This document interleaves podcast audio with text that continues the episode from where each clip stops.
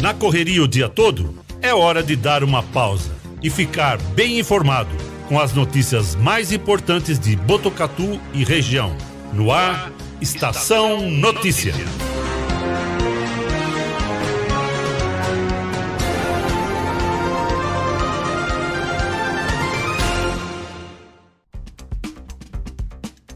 Pontualmente, 4h20, no ar a edição número 65 do Estação Notícia, o jornal da sua tarde. Uma produção de toda a equipe do 14 News, o site de notícias de Botucatu e região. Acesse 14news.com.br e fique sempre muito bem informado. Terça-feira, 16 de novembro de 2021. Hoje é o Dia Internacional da Tolerância, Dia do Não Fumar. Dia Nacional de Atenção à Dislexia e Dia Nacional da Amazônia Azul. Na tela para você, as imagens da câmera da M7 Monitoramento e Tecnologia no alto do Boulevard Cidade, região central de Botucatu, mostrando o horizonte da cidade, céu com muita nebulosidade. Temperatura nesse momento marcando 31 graus. A umidade relativa do ar está em 28%. Ventos de 13 km por hora. A mínima prevista para hoje é de 16 graus.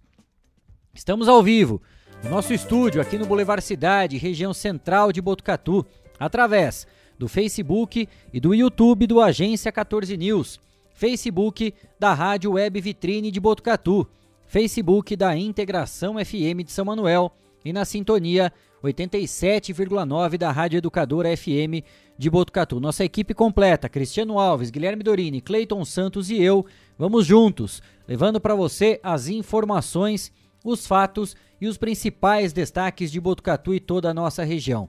Como sempre, você é o nosso convidado. Participe do Estação Notícia com a gente. Mande a sua mensagem pelo nosso WhatsApp. É o 99163 0009 9163 0000. O código de área é o 14. Agora, 4 e 22. Destaques do dia no Estação Notícia. Hemocentro do Hospital das Clínicas de Botucatu está em situação crítica e precisa de doações de todos os tipos sanguíneos, principalmente A positivo e A negativo. Horário de funcionamento do Hemocentro é de segunda a sexta, das 8 às 16h30 e aos sábados, das 7 ao meio-dia. Não é mais necessário fazer agendamento da doação. Rosângela Bento, moradora de Botucatu, que ficou paraplégica aos 16 anos depois de ser baleada em uma festa, recebe uma grande surpresa. Ela recebeu a doação de uma cadeira de rodas motorizada, que vai ser fundamental para suas atividades do dia a dia. Matheus Leme, Flávia Souza e Ivan Moroz, integrantes do grupo Linear, são os nossos entrevistados de hoje. Vamos falar sobre inteligência artificial. Participe com a gente, mande a sua mensagem pelo nosso WhatsApp 991630000. Nos destaques da polícia, adolescentes da Fundação Casa de Botucatu fazem rebelião e tentam fugir da unidade. Funcionários foram mantidos reféns e fizeram e ficaram sob ameaças, sendo agredidos com socos e cabos de madeira. No esporte, Botucatu entra em quadra daqui a pouco pela primeira partida das quartas de final da Liga Paulista de Futsal. Hoje também tem seleção brasileira em campo pelas eliminatórias sul-americanas para a Copa do Mundo. O Brasil enfrenta a Argentina fora de casa. Esses e outros destaques você confere a partir de agora no Estação Notícia. Estação Notícia. Atenção à rede aí, tem um indivíduo aqui, quer ser? Destaques policiais. Destaques policiais. A gente abre o Estação Notícia de hoje trazendo as últimas informações sobre a rebelião e tentativa de fuga registrada ontem à noite na Fundação Casa, aqui de Botucatu. Nesse movimento, comandado por alguns adolescentes, funcionários da unidade foram feitos reféns e ficaram sob ameaça durante aproximadamente três horas. Apesar de toda essa muvuca, a situação foi controlada pouco tempo depois e ninguém conseguiu fugir. A Corregedoria Geral da Fundação Casa instalou em sindicância para apurar os fatos. A situação foi pontual, de acordo aí com a própria instituição, envolveu sete adolescentes dos 53 que atualmente são atendidos no local. A tentativa de fuga frustrada foi resolvida pelos próprios servidores e a situação foi controlada após 30 minutos, com o apoio da equipe de suporte e do diretor. Na tentativa de conter os adolescentes, dois servidores tiveram escoriações leves. Os jovens envolvidos deverão passar por avaliação e poderão sofrer sanções disciplinares. Os familiares e o judiciário serão comunicados da ocorrência. A Polícia Militar, através do comando do 12º Batalhão, emitiu uma nota oficial informando que ontem, dia 15, por volta das 8 e meia da noite, cerca de oito adolescentes iniciaram uma pequena rebelião. Durante o ato, quatro funcionários permaneceram sob as ameaças dos infratores durante aproximadamente três horas. Ainda na nota, a PM afirma que foi acionada logo no início do evento e mobilizou o efetivo de toda a região do batalhão para realizar a contenção externa do estabelecimento, permanecendo no local até a volta da normalidade. Para finalizar a nota oficial, a Polícia Militar informou que, de acordo com informações, dois funcionários foram agredidos com socos e com cabos de madeira que estavam na posse dos rebelados e foram utilizados como armas improvisadas, inclusive para danificar o sistema de câmeras de segurança. 4 e 26. Motorista de um carro foi preso com um veículo lotado de maconha após tentar fugir da polícia rodoviária. A ação ocorreu na rodovia Gastão da Alfarra, altura do quilômetro 1, em Botucatu. Tudo começou quando equipes do policiamento rodoviário participavam da Operação Proclamação da República e deram sinal de parada a um automóvel GM Astra, que desobedeceu. Sendo assim, foi iniciado o acompanhamento ao veículo em fuga. Na ocasião, foi solicitado o apoio da rede de rádio. Ao entrar na rodovia, o condutor parou e abandonou o automóvel no acostamento, entrando em uma área de mata. Em vistoria veicular, foi localizado no porta-malas e no banco traseiro grande quantidade de maconha. Equipes do policiamento rodoviário e do policiamento do batalhão de Botucatu realizaram diligências no local e adjacências quando localizaram o condutor do veículo. O caso foi levado ao plantão policial de Botucatu para a contagem da droga e elaboração da ocorrência. O motorista de 32 anos de Umuarama, no estado do Paraná, acabou sendo preso em flagrante. Foi apreendido o carro com placa de Esperança, Paraná. Ao final da contagem, o resultado da maconha apreendida foi de 887 tijolos de droga que pesaram 652 quilos. Nós temos inclusive um vídeo que foi feito pelas equipes né, que estiveram no atendimento dessa ocorrência. Vamos acompanhar. Após evadir-se do sinal de parada obrigatória, foi iniciado um breve acompanhamento pela SPA 241 da 300, onde o condutor desembarcou do veículo e adentrou a vegetação além da área lindeira. No veículo foi localizado grande quantidade de droga, aparentemente maconha. Com o apoio da Força Tática, ROCAM e viaturas do 12º BPMI, após incursão, o condutor evadido foi localizado. Polícia Militar, 190 anos protegendo a sociedade. De toda essa porcariada aí que foi encontrado dentro do carro, aqui na rodovia Gastão da Alfarra. Eu não tenho dúvida, né, pela eficiência, pela rapidez da polícia também, até para poder já descartar toda essa tranqueiraiada aí.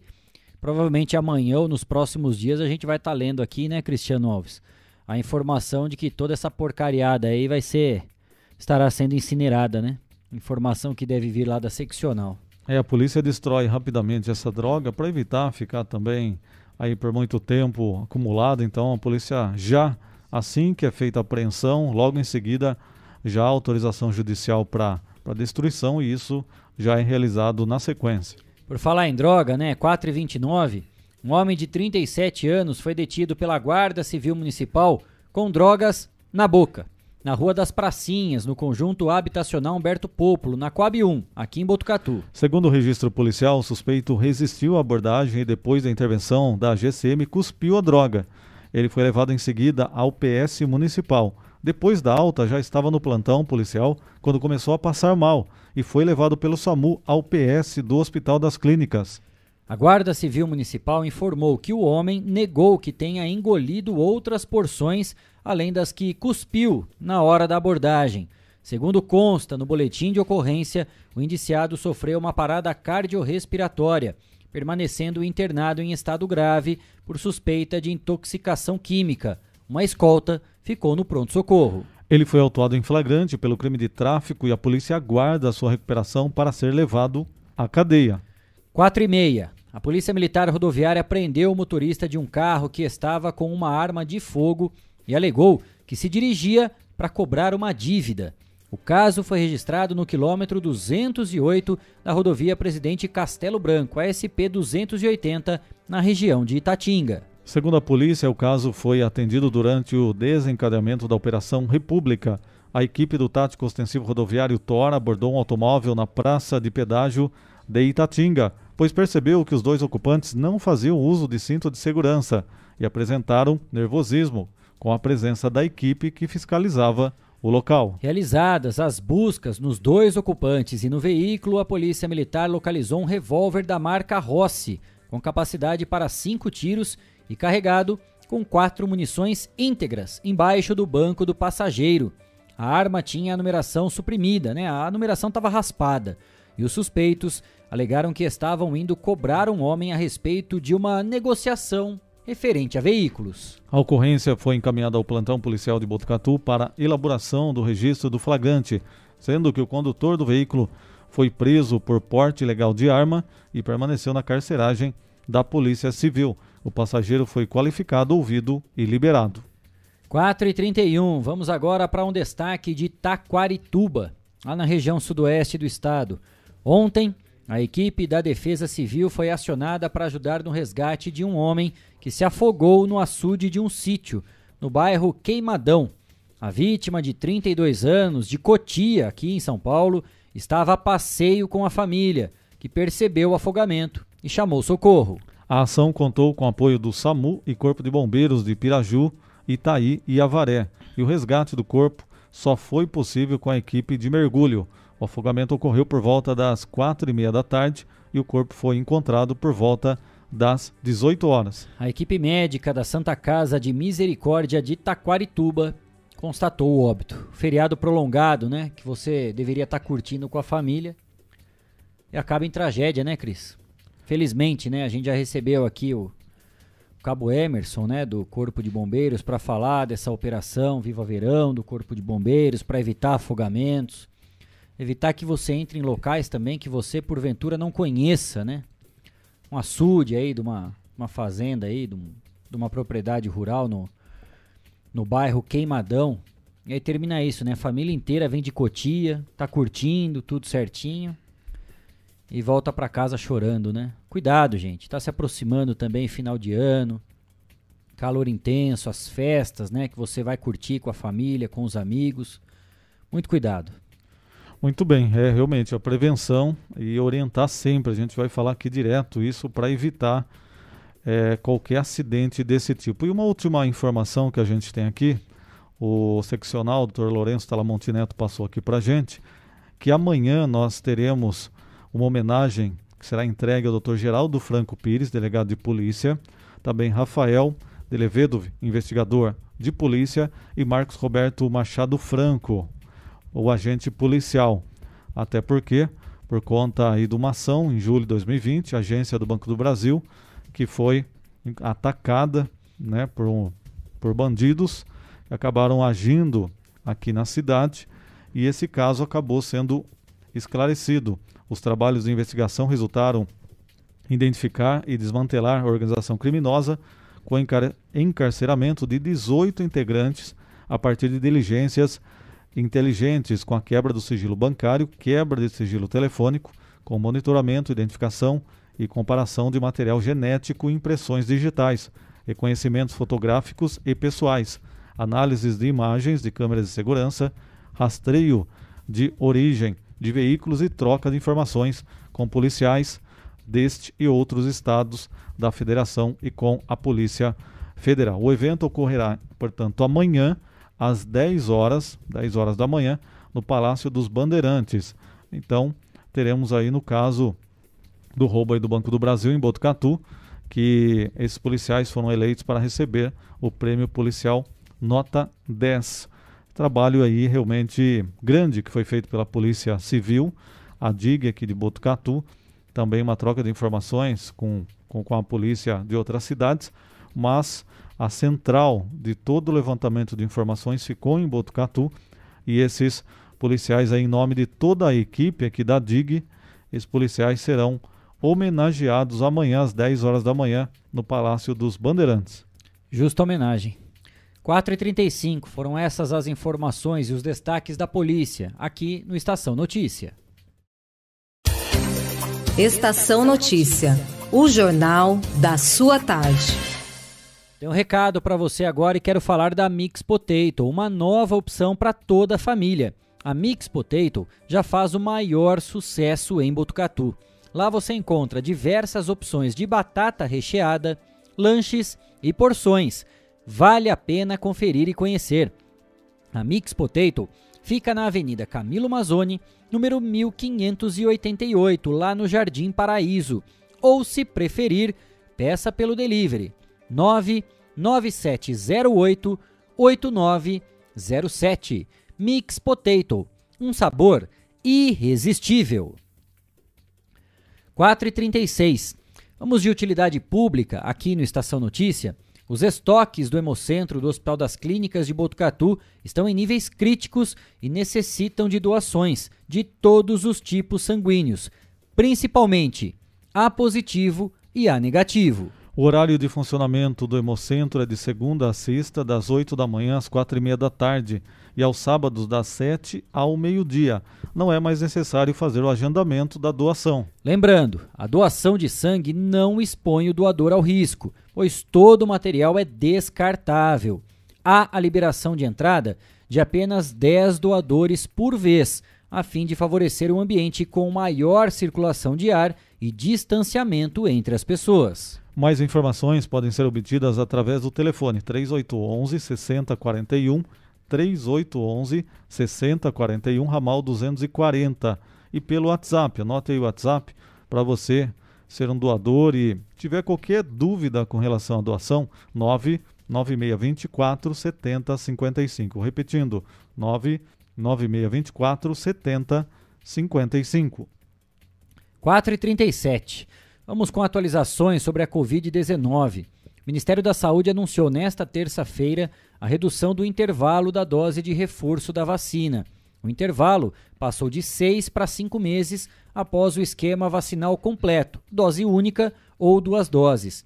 Além disso, a partir de agora, a dose adicional está liberada para qualquer pessoa com mais de 18 anos. Até então, a dose de reforço estava aprovada para os maiores de 60 anos, pessoas imunossuprimidas e profissionais de saúde. Para a dose de reforço, o Ministério da Saúde orienta que a pessoa tome um imunizante diferente do usado no esquema vacinal. Pessoas que tomaram a vacina da Janssen, né, dose única, irão tomar a segunda dose do mesmo imunizante primeiro. O tempo de intervalo entre a primeira e a segunda dose será de dois meses. Portanto, todo mundo, a partir dos 18 anos de idade, já tem a liberação para ter a dose de reforço. É, no caso, nós aqui de Botucatu que recebemos a segunda dose no dia 8 de agosto, é isso, né? 8 de agosto, que foi o segundo dia da vacinação em massa. Então, a partir de setembro, outubro, novembro, dezembro, janeiro, a partir do dia 8 de janeiro, todos nós, maiores de 18 anos, aqui de Botucatu, que recebemos né, a segunda dose no dia 8 de agosto, a gente já vai poder tomar a dose de reforço ou a terceira dose do imunizante contra a Covid-19. É uma boa notícia, né? Até porque eh, a gente estava comentando aqui que muita gente, ah, quer dizer, boa parte, lógico, a maioria está sendo vacinada e, e tem a consciência da vacinação. Mas tem gente que não compareceu, não foi mais. A gente viu algumas respostas, né? Mas o porquê? Tem gente que falou, ah, não deu tempo, esqueci, algo é. assim, né?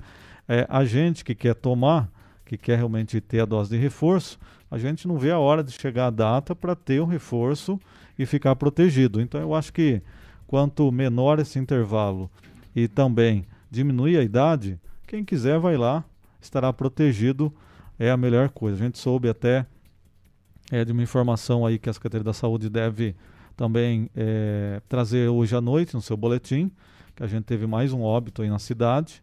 Então, uma situação que a gente não deve brincar. A pessoa que estava fora de Botucatu foi para o exterior, voltou, mas também tinha vários problemas de saúde e acabou realmente é, falecendo. Então, a gente, mais uma vez, pede a conscientização das pessoas.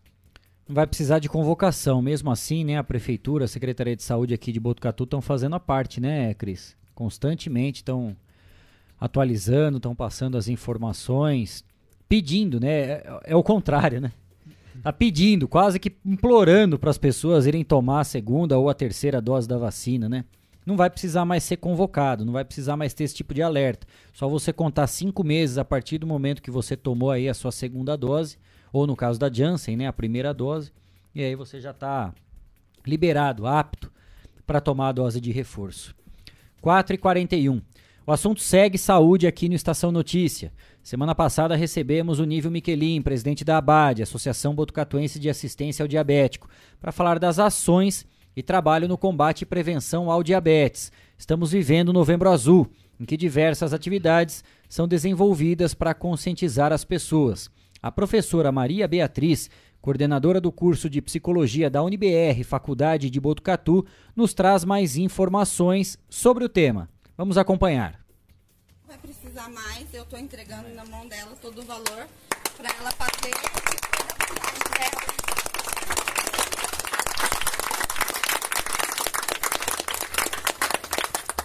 Daqui a pouco a gente vai colocar, né? Entrou um outro vídeo, a gente vai colocar essa informação da professora Maria Beatriz da UniBR também. São 4h42, agora a gente fala desse assunto que entrou na tela para você, que é solidariedade.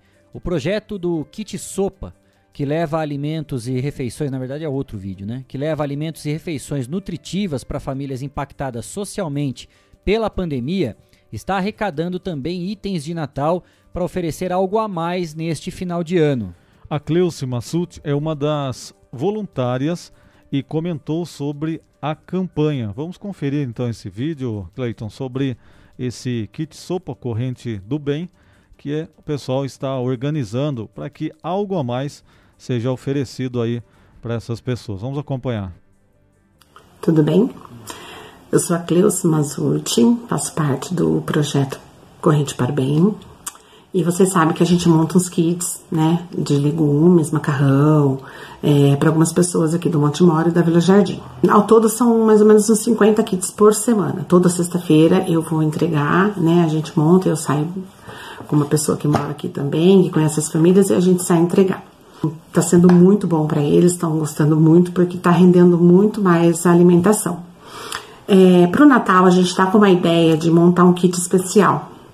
E nesse kit eu vou precisar pedir colaboração de vocês. Já agradeço muito que vocês nos ajudam. Mas a gente está com a ideia de colocar é, bolacha, que a gente já coloca sempre a mesma bolacha um pouquinho diferenciada, panetone e frango. Eu já ganhei duas caixas de coxa sobre coxa, vem mais ou menos uns 18 pacotes, contendo quatro pedacinhos do, do frango. É, e já encomendei 50 panetones num preço bom, né? E só que eu vou precisar de dinheiro, de ajuda de vocês para conseguir realizar é, esse desejo da gente, né? Então, se vocês puderem contribuir procure, entre em contato. É, a gente tem uma página Corrente para o Bem, a gente tem no Facebook Corrente para o Bem. É, mandem mensagem, tem o meu celular é, para poder ajudar a gente. A gente não está recebendo Pix no momento, tá? É, mas podem ligar, eu vou buscar na casa, ou eu passo o lugar que a gente tá, encomendou o panetone, vocês fazem o Pix direto para eles, porque eu não gosto de pegar dinheiro. É, o frango também é a mesma coisa, passa de, o telefone deles, vocês entram em contato, conversam direto com eles. Eu só vou buscar. Ou se precisarem, eu vou buscar até na casa de vocês, tá bom? Mas ajudem a gente, né, a montar esse kit. Eu vou entregar no dia 21 de dezembro. É, eu gostaria muito da colaboração de vocês para que seja um kit especial. Esse ano foi um ano muito difícil, ainda não passou tá difícil, cada vez mais aumenta as pessoas pedindo ajuda. Então eu queria muito fazer esse Natal diferente para eles, tá bom? Então assim, de pouco em pouco a gente faz muito e eu queria muito agradecer a colaboração de vocês. Um beijo no coração de cada um e muito obrigada. Tá aí, a Cleusa Massucci, né? Em relação a esse belíssimo projeto, né? Corrente para o bem, Cris. Trazendo essas informações, né? Que cada dia mais está tá abrangendo, né? Os vários pontos de Botucatu. Esse projeto começou pelo Jardim Montemor e agora também atende outros bairros, assistindo em média 50 famílias. Interessados em ajudar podem estar em contato através do telefone 99602 9029. Repetindo aí o telefone para você ajudar, você pode colaborar de alguma forma, de algum item, alguma doação em valor. Ou seja, eles querem levar esse kit sopa, mas também com algo a mais relacionado ao Natal. 99602 9029. Esse trabalho que a gente divulga desde o comecinho lá no 14 News, né? Antes era a sopa mesmo, né? Mas aí o pessoal não conseguiu mais entregar a sopa pronta. Hoje vai um kit e a própria família faz a sopa em casa e faz várias receitas lá também. Então algo que ajuda muito, porque você sabe que às vezes a alimentação de uma família vai se tornando o básico do básico e aí o pessoal acaba levando algo mais nutritivo para essas famílias. Vamos ajudar então o contato aí. Esse contato também está lá no site 14news.com.br. 4h46, agora há pouco a gente falou a respeito né, do Novembro Azul, que é o mês não só de prevenção ao câncer de próstata, mas também de prevenção, de conscientização a respeito do diabetes. Agora sim, a gente vai acompanhar o vídeo que foi gravado pela professora Maria Beatriz, que é a coordenadora do curso de psicologia da UniBR Faculdade de Botucatu sobre esse tema. Vamos acompanhar. Olá, meu nome é Maria Beatriz, eu sou psicóloga, professora e coordenadora do curso de Psicologia da Faculdade UniBR de Botucatu. Hoje eu tô aqui para falar um pouquinho para vocês sobre o papel da psicologia no atendimento às pessoas com diabetes. Quando alguém é diagnosticado com diabetes, deparar-se com uma mudança brusca, possivelmente de forma repentina, pode ser assustador. O diabetes será enfrentado diferentemente por cada sujeito a depender da estrutura psíquica e da rede de apoio de cada um. O tratamento envolve a necessidade de mudanças de vida e de hábitos, possivelmente de grande proporção, e a família também enfrenta, grande ansiedade frente à enfermidade, que é dramática e exige cuidados. Cada sujeito vai se apropriar de uma forma única da sua doença. A percepção que tem de si, das dificuldades, limitações e da sua forma de enfrentamento permitirão que cada um dimensione a situação e se prepare para a resolução de problemas. Faz parte do trabalho da psicologia trabalhar com a aceitação da doença e motivação para aderir ao tratamento, estimular o autocuidado e combater comportamentos autodestrutivos, acompanhar o paciente na busca por equilíbrio emocional e saúde física, a psicoeducação e orientação, facilitar a relação médico-paciente de forma a estimular a adesão ao tratamento, cuidar da relação do paciente com a família. Lembre-se de sempre focar no seu bem-estar e buscar apoio naqueles que estão ao seu lado. A saúde mental também é uma parte importantíssima do, do tratamento. 4h48, tá aí as informações da professora, né? Da professora Maria, Maria Beatriz, da UniBR, né? Que é coordenadora do curso de psicologia da UniBR, Faculdade de Botucatu, trazendo esses detalhes sobre um tema tão importante do Novembro Azul. E ao longo desse mês a gente vai trazer mais informações, mais vídeos também, conteúdo importante para que a gente abra a cabeça na conscientização, ter todas as informações necessárias de prevenção e do tratamento ao diabetes. 4,49. Todos queremos o melhor preço e produto de qualidade na hora de construir ou reformar, não é mesmo? Por isso eu indico para você a ABC da Construção, que é especialista em acabamentos. A ABC da Construção oferece desde tubos e conexões, pisos, azulejos, porcelanatos, louças, metais e telhas das marcas mais conceituadas do mercado. Quer diferencial? Você encontra na ABC da Construção, com ambientação 3D para simular as imagens e ter a ideia do ambiente após a reforma. Equipe especializada que vai até a sua obra para medir e definir a quantidade do material a ser comprado. É economia garantida na hora da compra. A ABC da Construção fica na rua Visconde do Rio Branco, número 1267. Visite a loja e confira. Bom atendimento e preços incríveis. ABC da Construção, especialista em acabamentos. 4 e 50 O Estação Notícia trouxe por vários dias as informações sobre uma grande ação social que vinha sendo realizada aqui em Botucatu. Rosângela Bento estava vendendo pizza para arrecadar dinheiro visando comprar uma cadeira de rodas motorizada. Ficou, ela ficou paraplégica após ser baleada em uma festa. Desde depois da venda das pizzas, Rosângela conseguiu arrecadar pouco mais de 4 mil reais, um valor considerável, considerável, porém abaixo do necessário, já que a cadeira de rodas custa muito mais que isso. Um morador de Itatinga que ficou sabendo da campanha resolveu doar uma cadeira de rodas da marca Freedom, no valor de 12 mil reais. Após ser marcado um encontro onde a cadeirante imaginava que fosse somente ter ajuda para vender mais um pouco de pizza, ela recebeu a própria cadeira. O grupo de motociclistas insanos de Itatinga e Botucatu ajudou a fazer a surpresa. Já o dinheiro, R$ 4.200 arrecadados anteriormente na campanha, ficou para ajudar nas necessidades de Rosângela. O doador da cadeira motorizada foi Jodemir Ramon. Vamos acompanhar como foi esse momento da entrega da cadeira de rodas para Rosângela. Quem falou também sobre a arrecadação do dinheiro foi Patrícia Lopes, que esteve à frente da venda das pizzas. Vai precisar mais, eu estou entregando na mão dela todo o valor para ela fazer.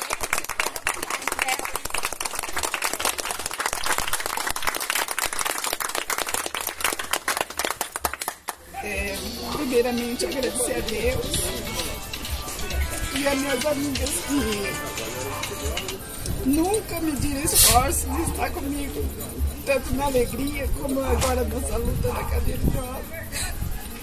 Patrícia, Mariela e todos vocês. Quero agradecer a Deus, que Deus recompense vocês por cada um. A senhora, viu? Toda a família, que Deus recompense vocês com muita saúde. Tá bom? Que Deus retribui vocês. Amém? Amém.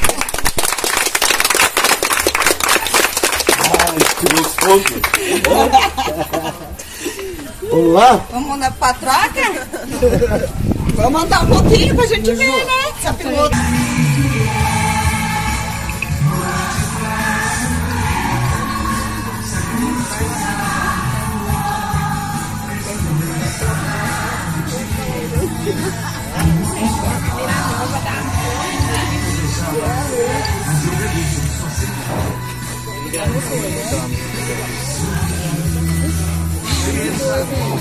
Olha lá, hein? Cuidado! Corre!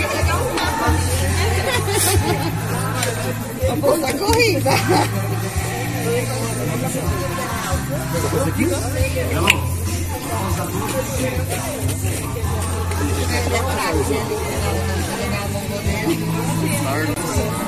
Segue, vamos. Como, como é que faz? Como é que faz?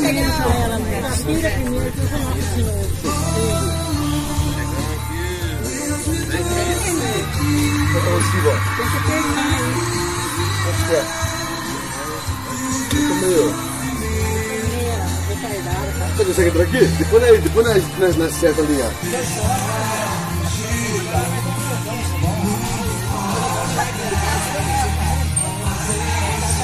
barco. É,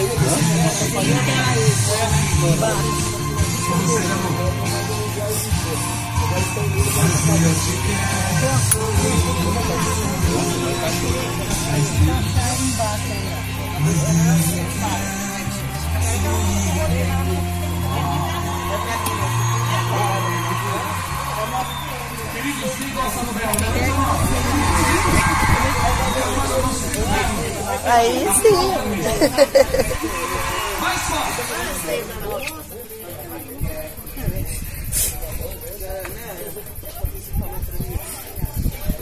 Chipura deve deve licença.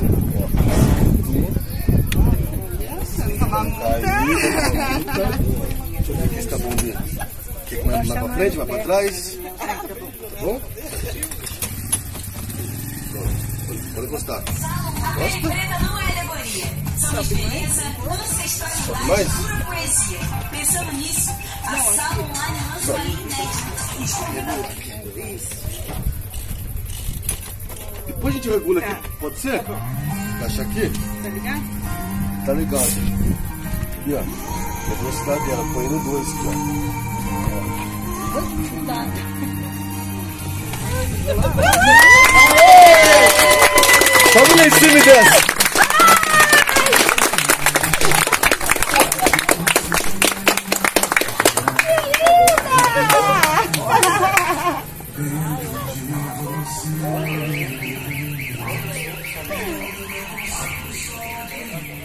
Quatro e 55 tá aí a belíssima surpresa, né, que a Rosângela recebeu nesse final de semana.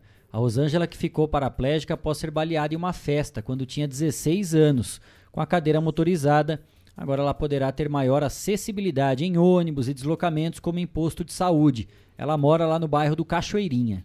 A campanha vinda, vinha sendo divulgada, além das redes sociais, pela amiga Patrícia Lopes, também pelo 14 News. Então, aí terminou realmente essa campanha com a pessoa que viu né, a divulgação, que a gente vinha fazendo também, e a pessoa disse, não, eu vou doar essa cadeira. Foi lá, investiu lá os 12 mil e realmente levou a cadeira até a Rosângela, uma surpresa para ela, bacana, que ela estava batalhando, ela estava ela mesma vendendo, junto com a ajuda da amiga, vendendo essas pizzas para tentar arrecadar.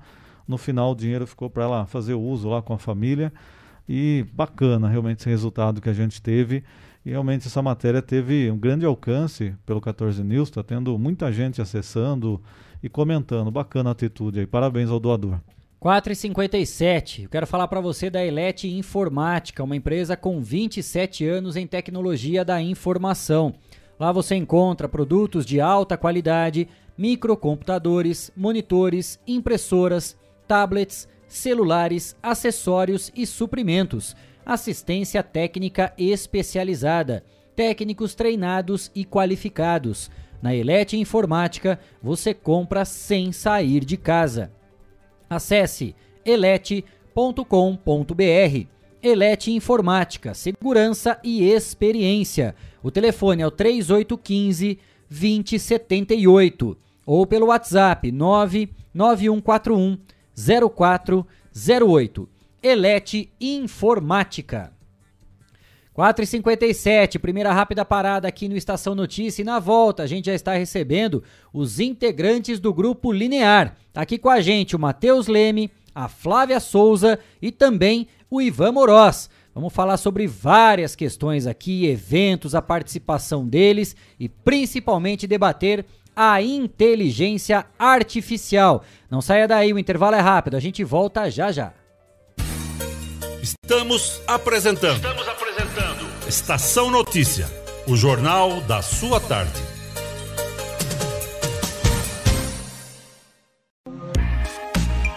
Esteticar, seu carro merece ficar como novo. 22 anos atendendo Botucatu e região com uma equipe especializada e garantindo sempre o melhor serviço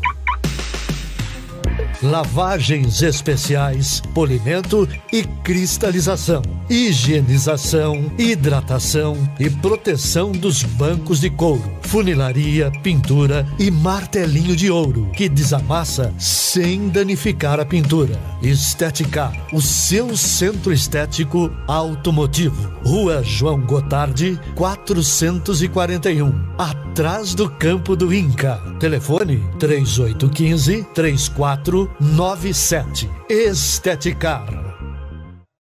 Quer ficar bem informado? Acesse 14news.com.br.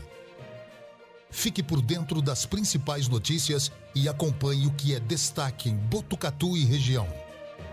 Agência 14 News. A informação começa aqui.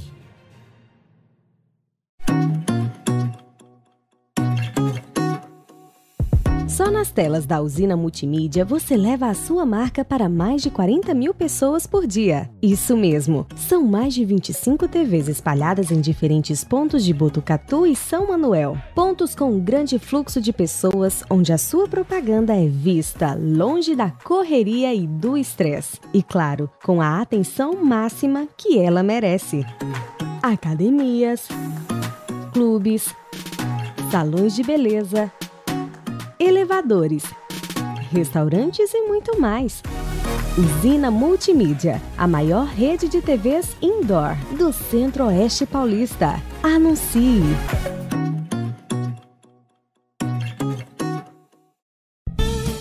Fogasa Botucatu, uma ótima opção para você terminar muito bem o seu dia. De quarta a domingo, servindo os melhores lanches, pastéis e aquela porção especial de dar água na boca. Experimente também nossa deliciosa Fogasa. São vários sabores à sua escolha. Venha conhecer. Estamos em frente à rotatória da rodovia Gastão da Alfarra. Ou, se preferir, peça pelo delivery 98 803 5218. Fogasa Botucatu.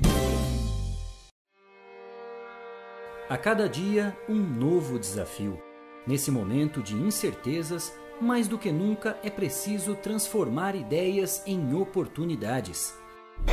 Juntos, vamos criar a melhor estratégia para sua empresa. A Smart Comunicação é uma agência especializada em jornalismo, marketing e publicidade e propaganda. Atuamos com comunicação corporativa e planejamento estratégico. Conte com nossa equipe para gerenciar e produzir o conteúdo ideal das redes sociais. Também trabalhamos com vídeos institucionais e comerciais para deixar a sua marca em evidência. Venha para a Smart Comunicação.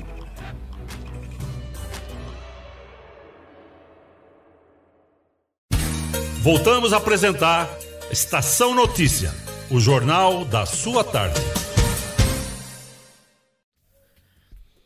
5 e 2, estamos de volta com Estação Notícia, edição número 65, ao vivo do nosso estúdio aqui no Boulevard Cidade, região central de Botucatu, pelo Facebook e YouTube do Agência 14 News, Facebook da Rádio Web Vitrine de Botucatu, Facebook da Integração FM de São Manuel e na sintonia 87,9 da Rádio Educadora FM de Botucatu. Lembrando, você participa do Estação Notícia com a gente.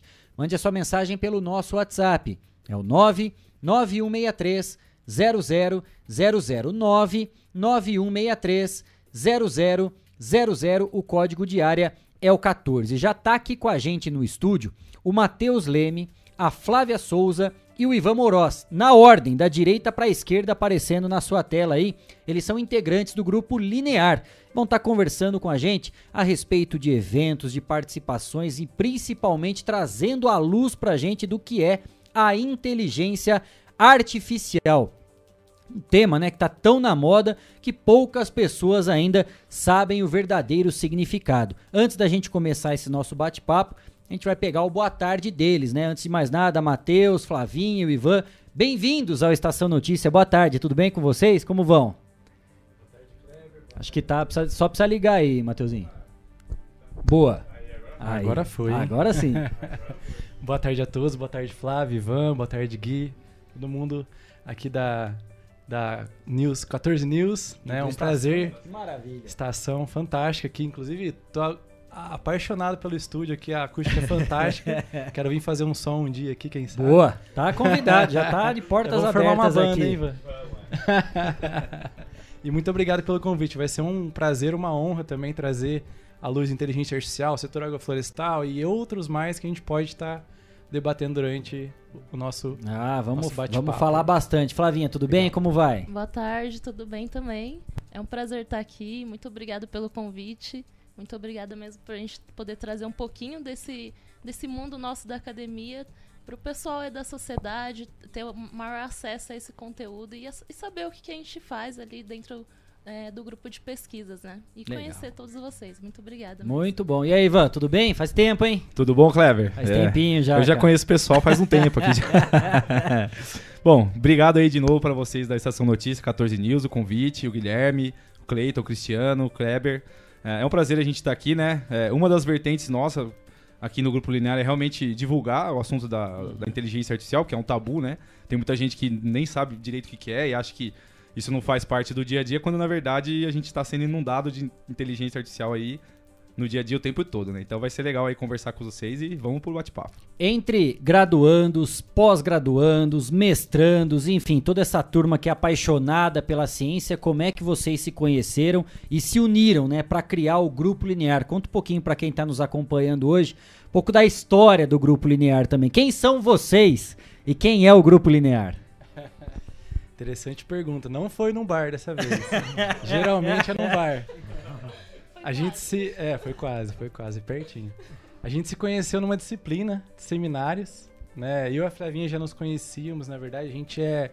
A gente trabalha com o professor Sérgio Campos na FCA de Botucatu, na Unesp de Botucatu. Ele é o líder do grupo hoje, frente uhum. à base de, uh, de cadastro de grupos de pesquisas, que é a base da CNPq, né? E aí eu e a Flavinha somos orientados de, fomos orientados de mestrado e agora de doutorado dele. E aí conhecemos o Ivan na disciplina de seminários, né? E dali surgiu todo esse embolo que a gente e pesquisas, e trabalhos, viagens, reuniões, entre outros que a gente vem realizando ações, né? Tudo com inteligência artificial é, até hoje, né? Só comentar aqui, né, que eu não sou da área de inteligência artificial, né? Eu sou formado em engenharia de materiais e estou fazendo também o doutorado aqui uh, na Unesp. E nessa matéria aí acabei conhecendo os dois aqui. Eles me convidaram para essa viagem aí de, de, conhecer o que é inteligência artificial, tal. Eu não conhecia muito. Comecei a estudar e me apaixonei pelo assunto aí. Estou junto com eles hoje.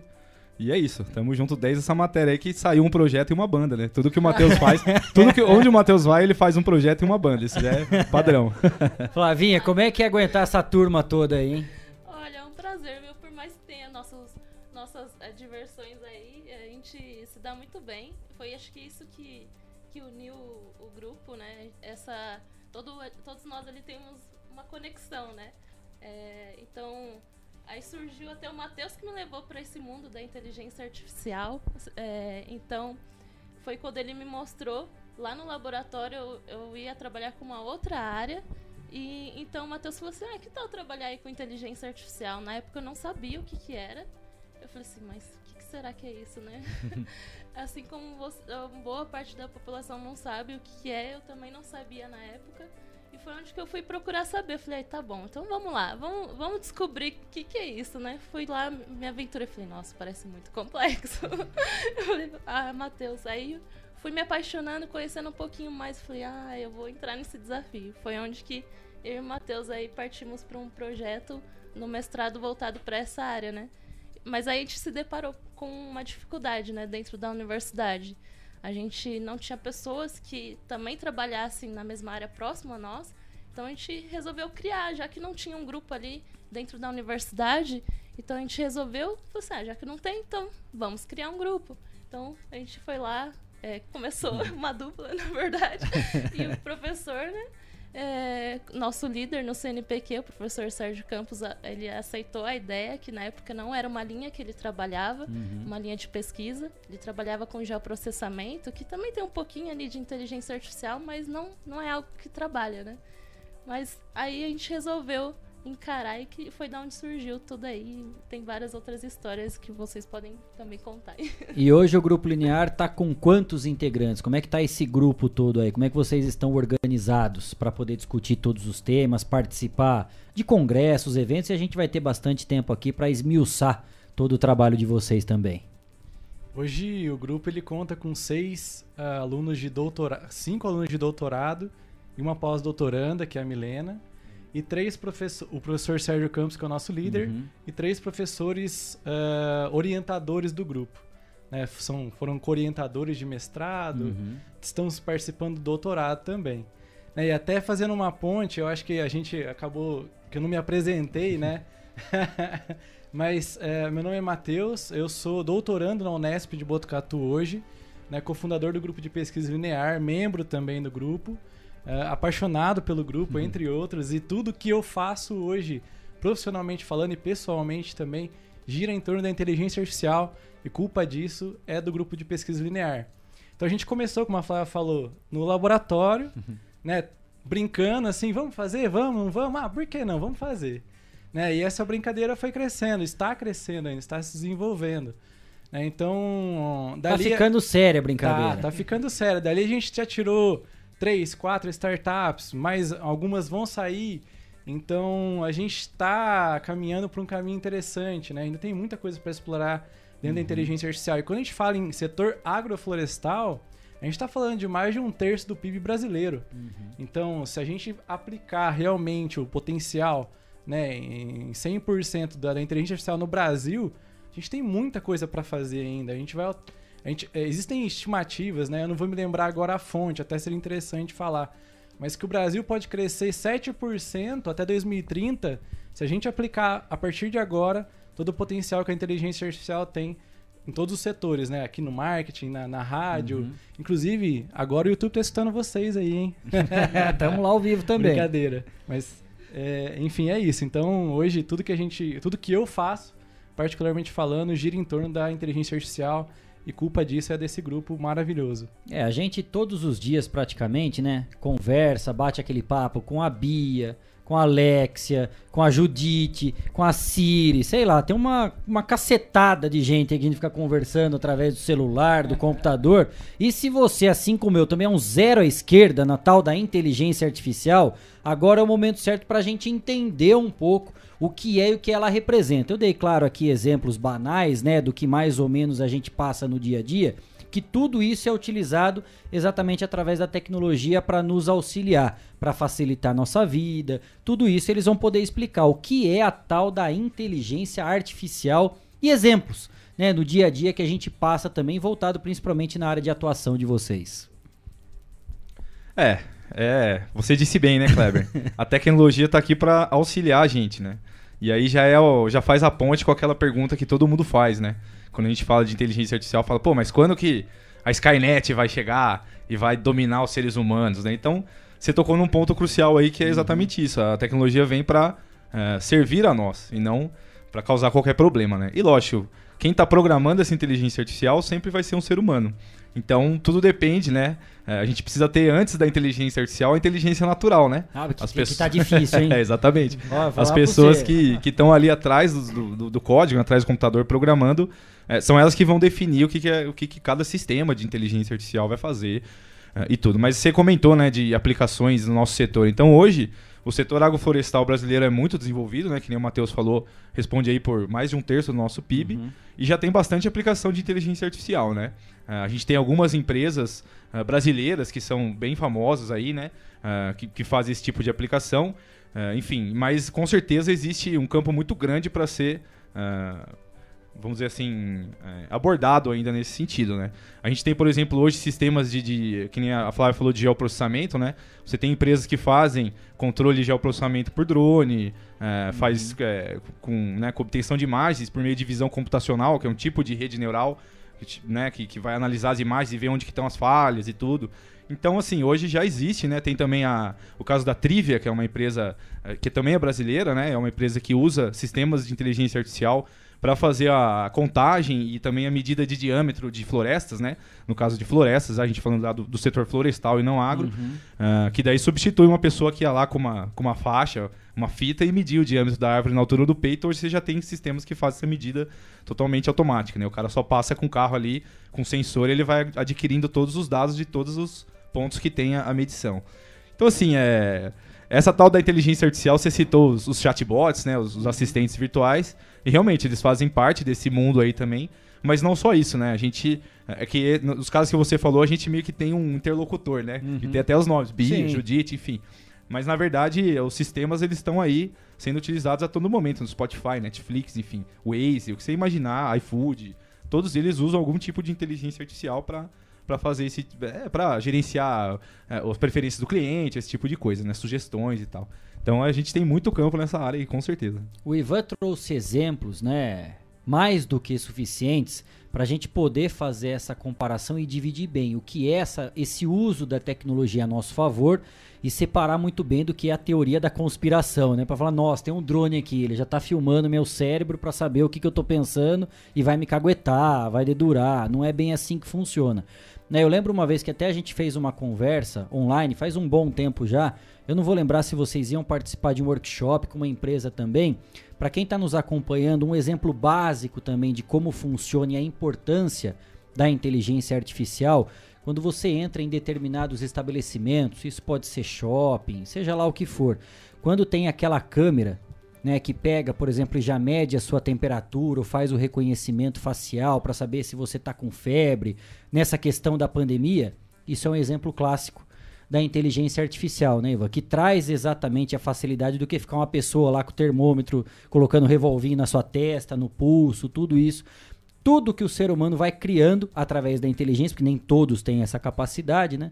Exatamente para trazer no nosso dia a dia e principalmente num setor, né, como vocês falam, falam do agro, né, da questão florestal, que são maquinários pesados, essa inteligência também deve facilitar muito mais, baratear o custo, né, de todo o trabalho, de tudo isso que vem sendo colocado e trazer um retorno ainda muito mais efetivo, exatamente no dia a dia do trabalho no campo, né?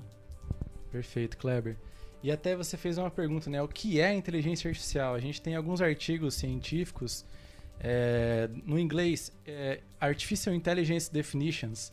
Né? Se você coloca no Google Scholar hoje, você tem uma série de trabalhos definindo o que é inteligência artificial. Em um desses trabalhos, uh, eu cheguei numa conclusão nesse trabalho em específico. Né? Ele diz que não tem, não existe hoje uma definição, definição específica. Uhum. Mas a mais utilizada hoje pelo, pelo meio acadêmico é são máquinas capazes de reproduzir a capacidade humana de analisar é, situações, dados, uhum. informações e tomar decisões inteligentes com base naquilo. Então você dá como entrada para uma rede neural que é um, uma técnica dentro, é um, é um tipo de, de, de, de, uma topologia né, de rede neural uh, que avalia esses dados.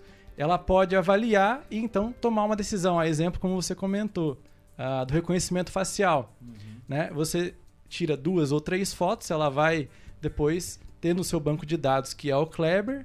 O Kleber tem aqueles traços faciais, tem aquela característica única dele. Então, quando ele voltar no banco, quando ele voltar no aplicativo XYZ, a inteligência artificial, a rede neural, vai dar de output que é o Kleber. Então, é, resumindo, uh, é uma grande área de estudos a inteligência artificial. Dentro dessa área, a gente tem o machine learning, tem o deep learning que fica dentro, uhum. tem reconhecimento de linguagem natural, entre outras uh, áreas de estudos dentro da inteligência artificial, né, que hoje, como o Ivan bem comentou, estão sendo aplicadas em todas as áreas. No setor agroflorestal não é diferente.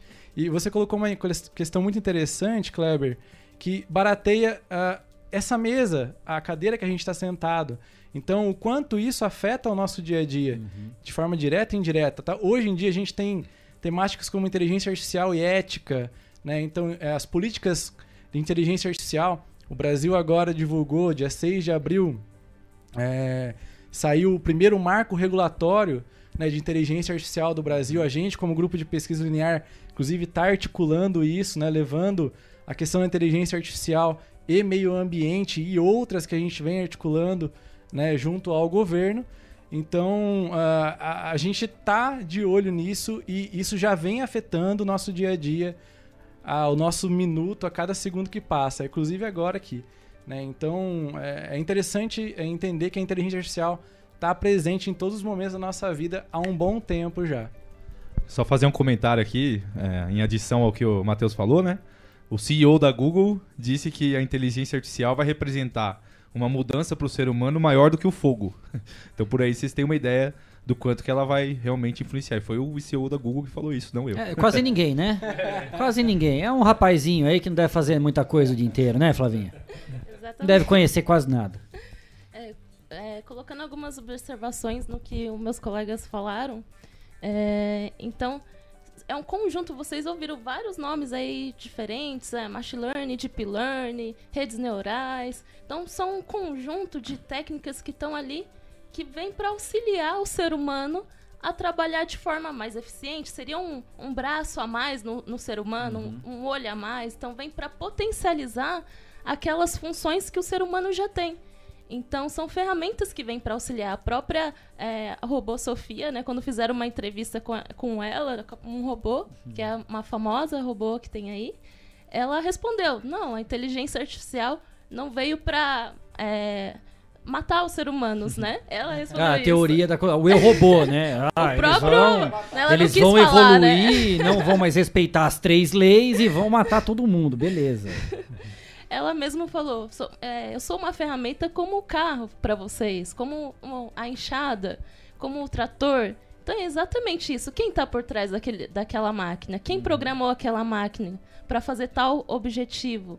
Então somos nós. Somos nós que determinamos o que, que vamos fazer com aquela técnica que a gente aprendeu, que a gente programou, porque é uma como se fosse uma receita de bolo. O bolo não vai ser feito sozinho é, por uma magia, né?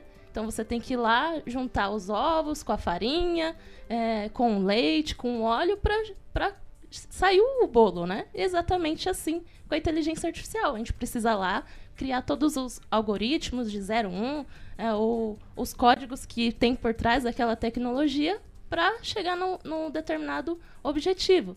E dentro da, da agronomia, que o o, o Ivan falou bastante e o Matheus também, existem outras ferramentas que vêm complementar a inteligência artificial. Então tem ali o drone que vai sobrevoar, que vai gerar todas aquelas imagens daquela área gigante que o produtor tem, é, que ele não consegue estar em todos os lados daquela área. Imagina, o produtor não consegue estar em vários lugares ao mesmo tempo. Ele não consegue estar 24 horas por dia naquela área para ver se está saindo uma, uma praga ali ou uma falta de nutrição naquela planta. Então, se você tem ferramentas como o drone que vai lá verificar toda a área, é, vai gerar uma imagem para aquela tecnologia, é, vir com a inteligência artificial e lá no computador programar e verificar aquela imagem ali, ó, tá indicando que tem falta de nutrientes, tem uma manchinha ali, pode ser uma praga, pode ser aquilo. Então, é isso que veio para facilitar, né? Então, são várias é, possibilidades que a gente tem para implantar aí dentro do agro e do setor florestal. E como está o avanço da discussão, né, de todos os temas que envolvem a inteligência artificial aqui no Brasil, né? Porque claro, a gente brincou no começo, nós temos cientistas, pesquisadores fantásticos no nosso país, em todos os segmentos, em todas as áreas de atuação. Infelizmente no Brasil nem todos os assuntos são colocados como prioridade. Né? Às vezes outros países, outros grandes centros de pesquisa estão muito mais na frente do que a gente. É o caso da inteligência artificial também. Nós estamos correndo atrás de algum país que seja pioneiro, que esteja mais adiante nessa discussão, ou a gente pode falar que aqui nós temos a estrutura necessária exatamente para colocar em prática tudo que a gente precisa no nosso dia a dia. Vou até aproveitar fazer um gancho à pergunta do Kleber. Boa tarde ao Matheus, o Ivan, a Flávia, que estão aqui conosco. É, saber também dentro do que o Kleber perguntou, onde vocês acham que primeiro é, essa área deve avançar? Onde vocês acham que, que áreas, por exemplo, a inteligência artificial deve avançar primeiro? Que é a expectativa, né? Porque você tem várias áreas. Hoje, por exemplo, a gente tem uma a gente tem um quadro que vai começar aqui, né, Kleber?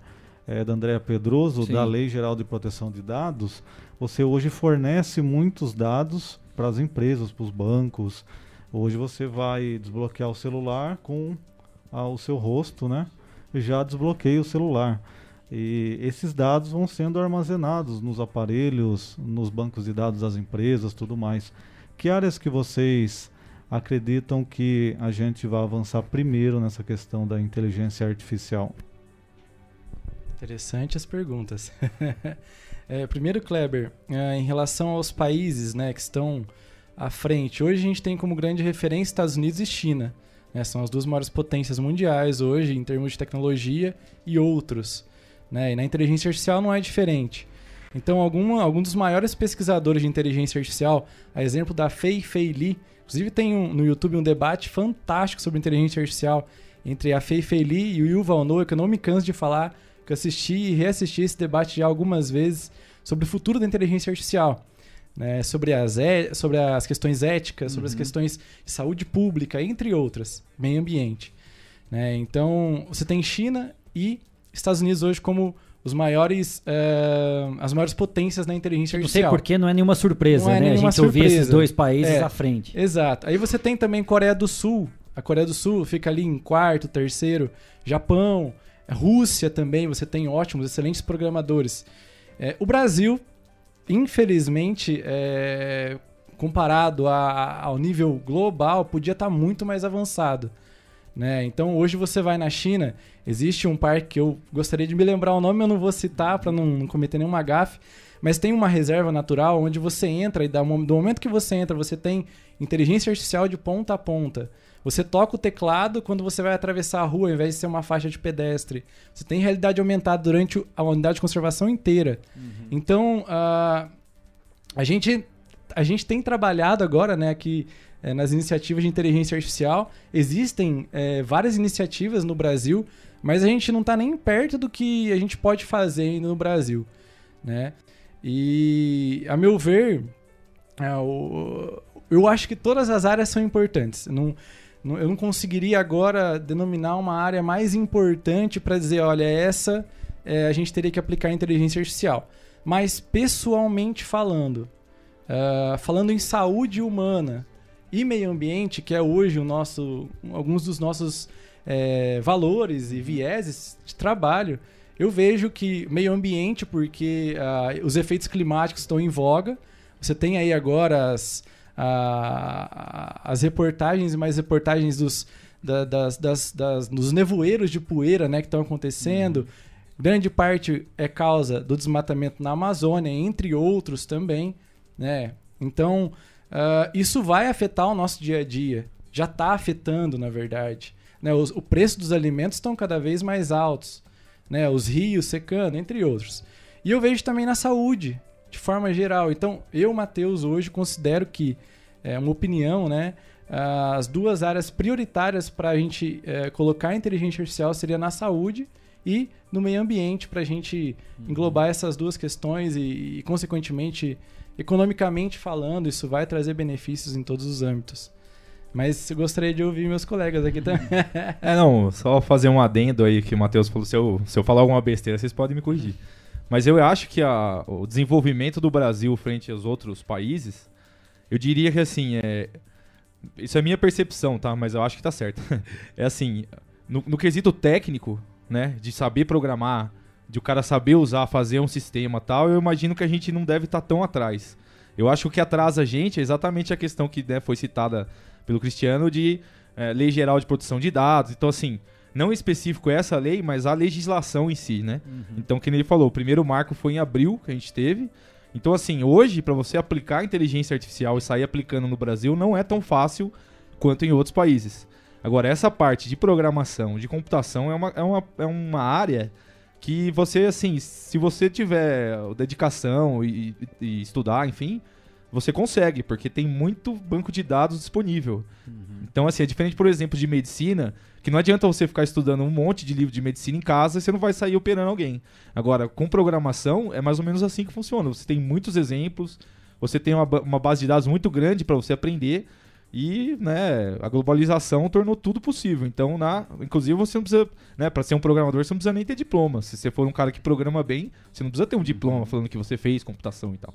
Então, é uma área que eu acho que tem um potencial de crescimento muito grande para os jovens que estão aí assistindo a gente, né, quem tiver interesse, eu acho que é, é um campo que você não vai ficar sem emprego, com certeza, se você aprender a programar. E a gente talvez esteja um pouco tropeçando aí por conta da questão regulatória mesmo, que é o que o Matheus comentou. completando o que meus amigos falaram. É, vocês estão me ouvindo bem? Sim. Então, então tá bom.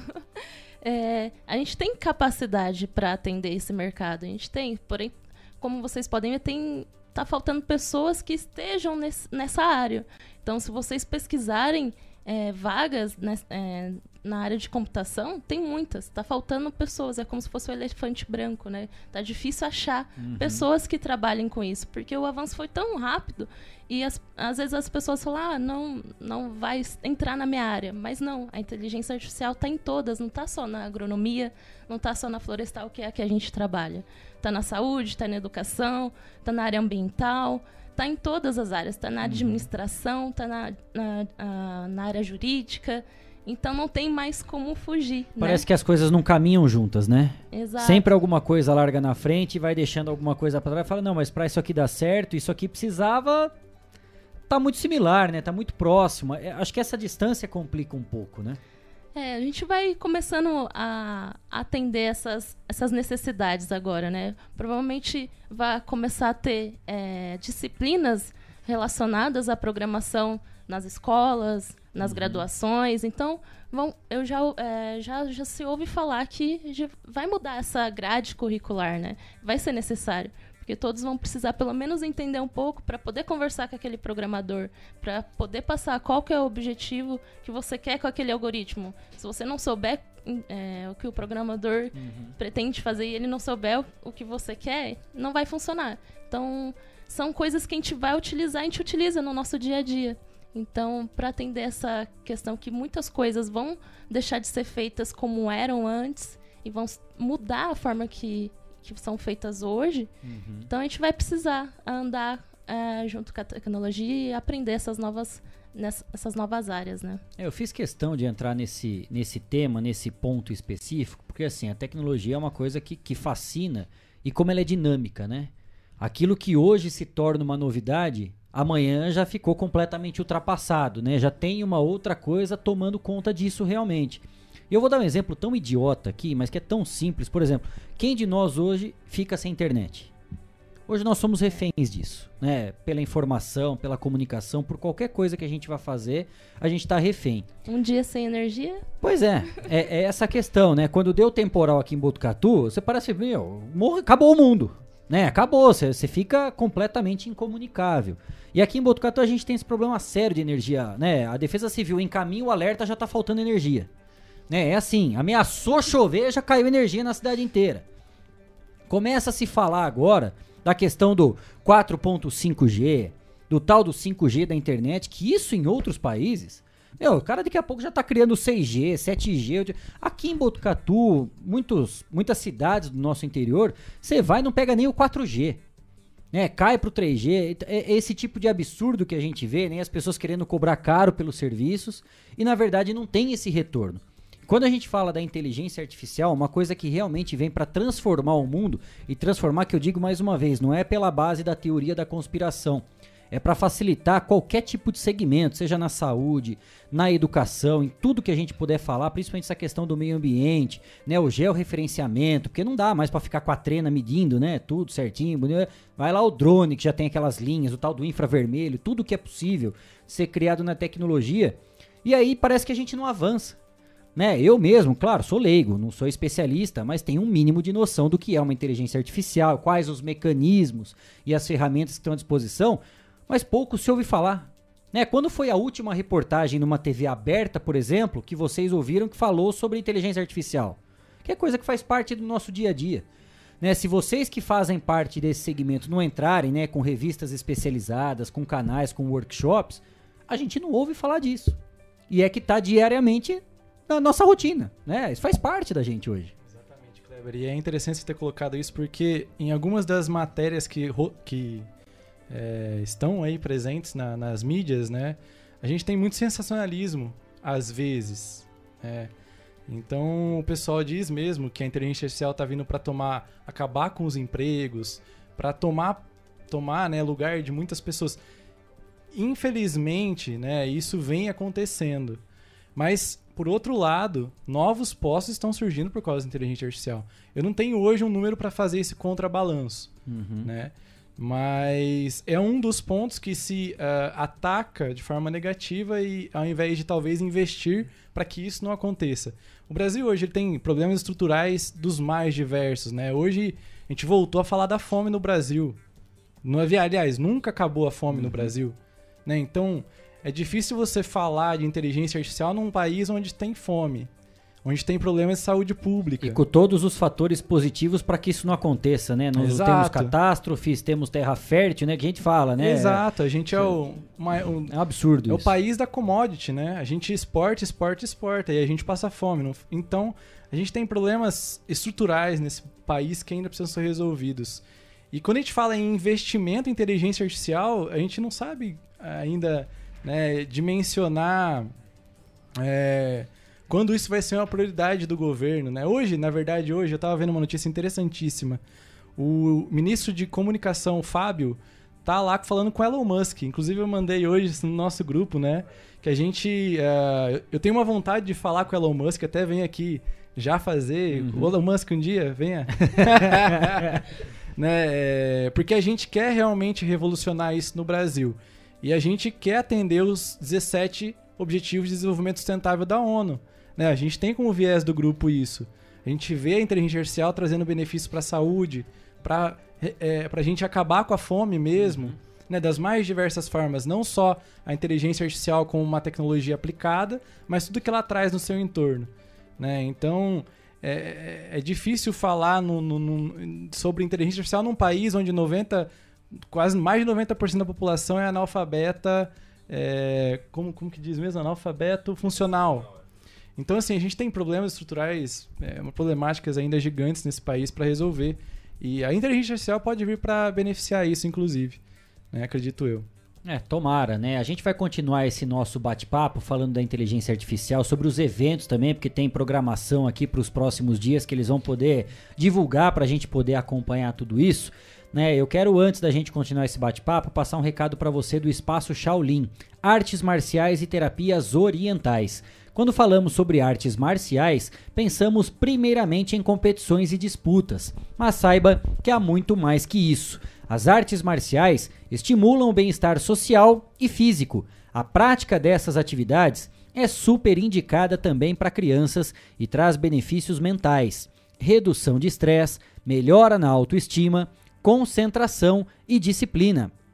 Venha para o Espaço Shaolin e conheça mais sobre o Kung Fu, boxe chinês, Tai Chi Chuan e outras modalidades. Avenida Petrarca Bac, número 904B, lá na Vila Maria. O telefone é o 99673 9737. Espaço Shaolin, artes marciais e terapias orientais.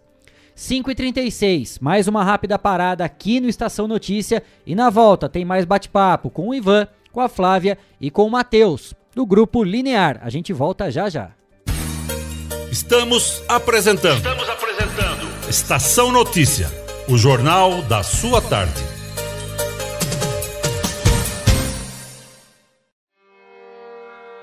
A cada dia, um novo desafio. Nesse momento de incertezas, mais do que nunca é preciso transformar ideias em oportunidades. Juntos, vamos criar a melhor estratégia para sua empresa. A Smart Comunicação é uma agência especializada em jornalismo, marketing e publicidade e propaganda. Atuamos com comunicação corporativa e planejamento estratégico. Conte com nossa equipe para gerenciar e produzir o conteúdo ideal das redes sociais também trabalhamos com vídeos institucionais e comerciais para deixar a sua marca em evidência. Venha para a Smart Comunicação.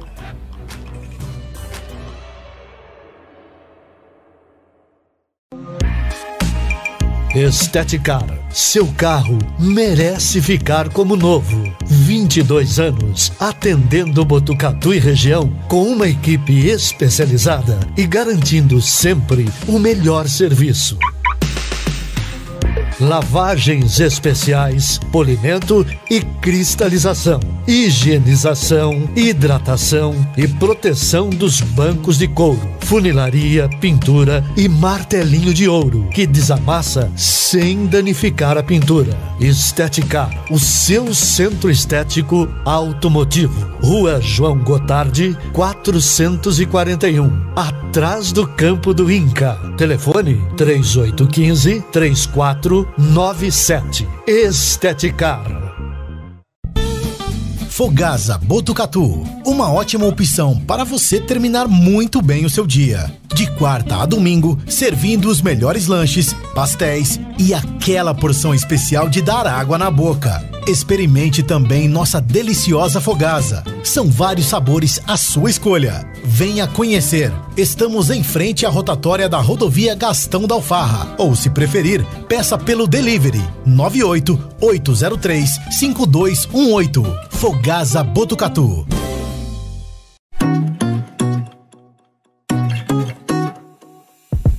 nas telas da usina multimídia, você leva a sua marca para mais de 40 mil. Estamos apresentando. Estamos apresentando. Estação Notícia, o jornal da sua tarde.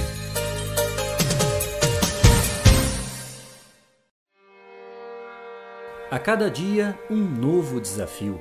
Nesse momento de incertezas, mais do que nunca é preciso transformar ideias em oportunidades. Juntos, vamos criar a melhor estratégia para sua empresa. A Smart Comunicação é uma agência especializada em jornalismo, marketing e publicidade e propaganda. Atuamos com comunicação corporativa e planejamento estratégico. Conte com nossa equipe para gerenciar e produzir o conteúdo ideal das redes sociais. Também trabalhamos com vídeos institucionais e comerciais para deixar a sua marca em evidência. Venha para a Smart Comunicação.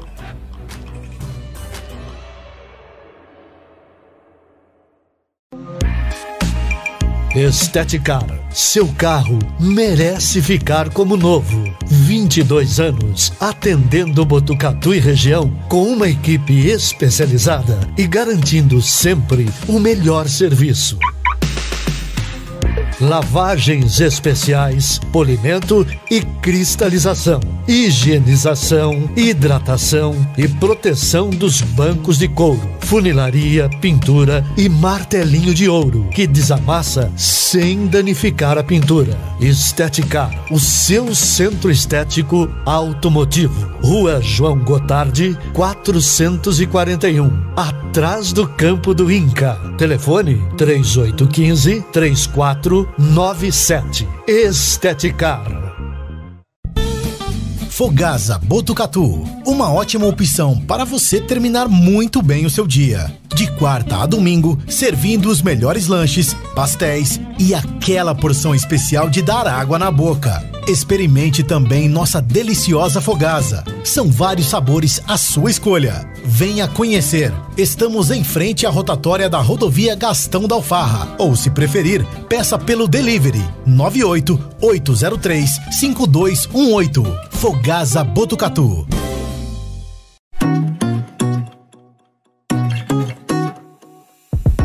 Nas telas da usina multimídia você leva a sua marca para mais de 40 mil pessoas por dia. Isso mesmo, são mais de 25 TVs espalhadas em diferentes pontos de Botucatu e São Manuel. Pontos com um grande fluxo de pessoas, onde a sua propaganda é vista longe da correria e do estresse. E claro, com a atenção máxima que ela merece. Academias, clubes, salões de beleza elevadores, restaurantes e muito mais. Usina Multimídia, a maior rede de TVs indoor do Centro-Oeste Paulista. Anuncie!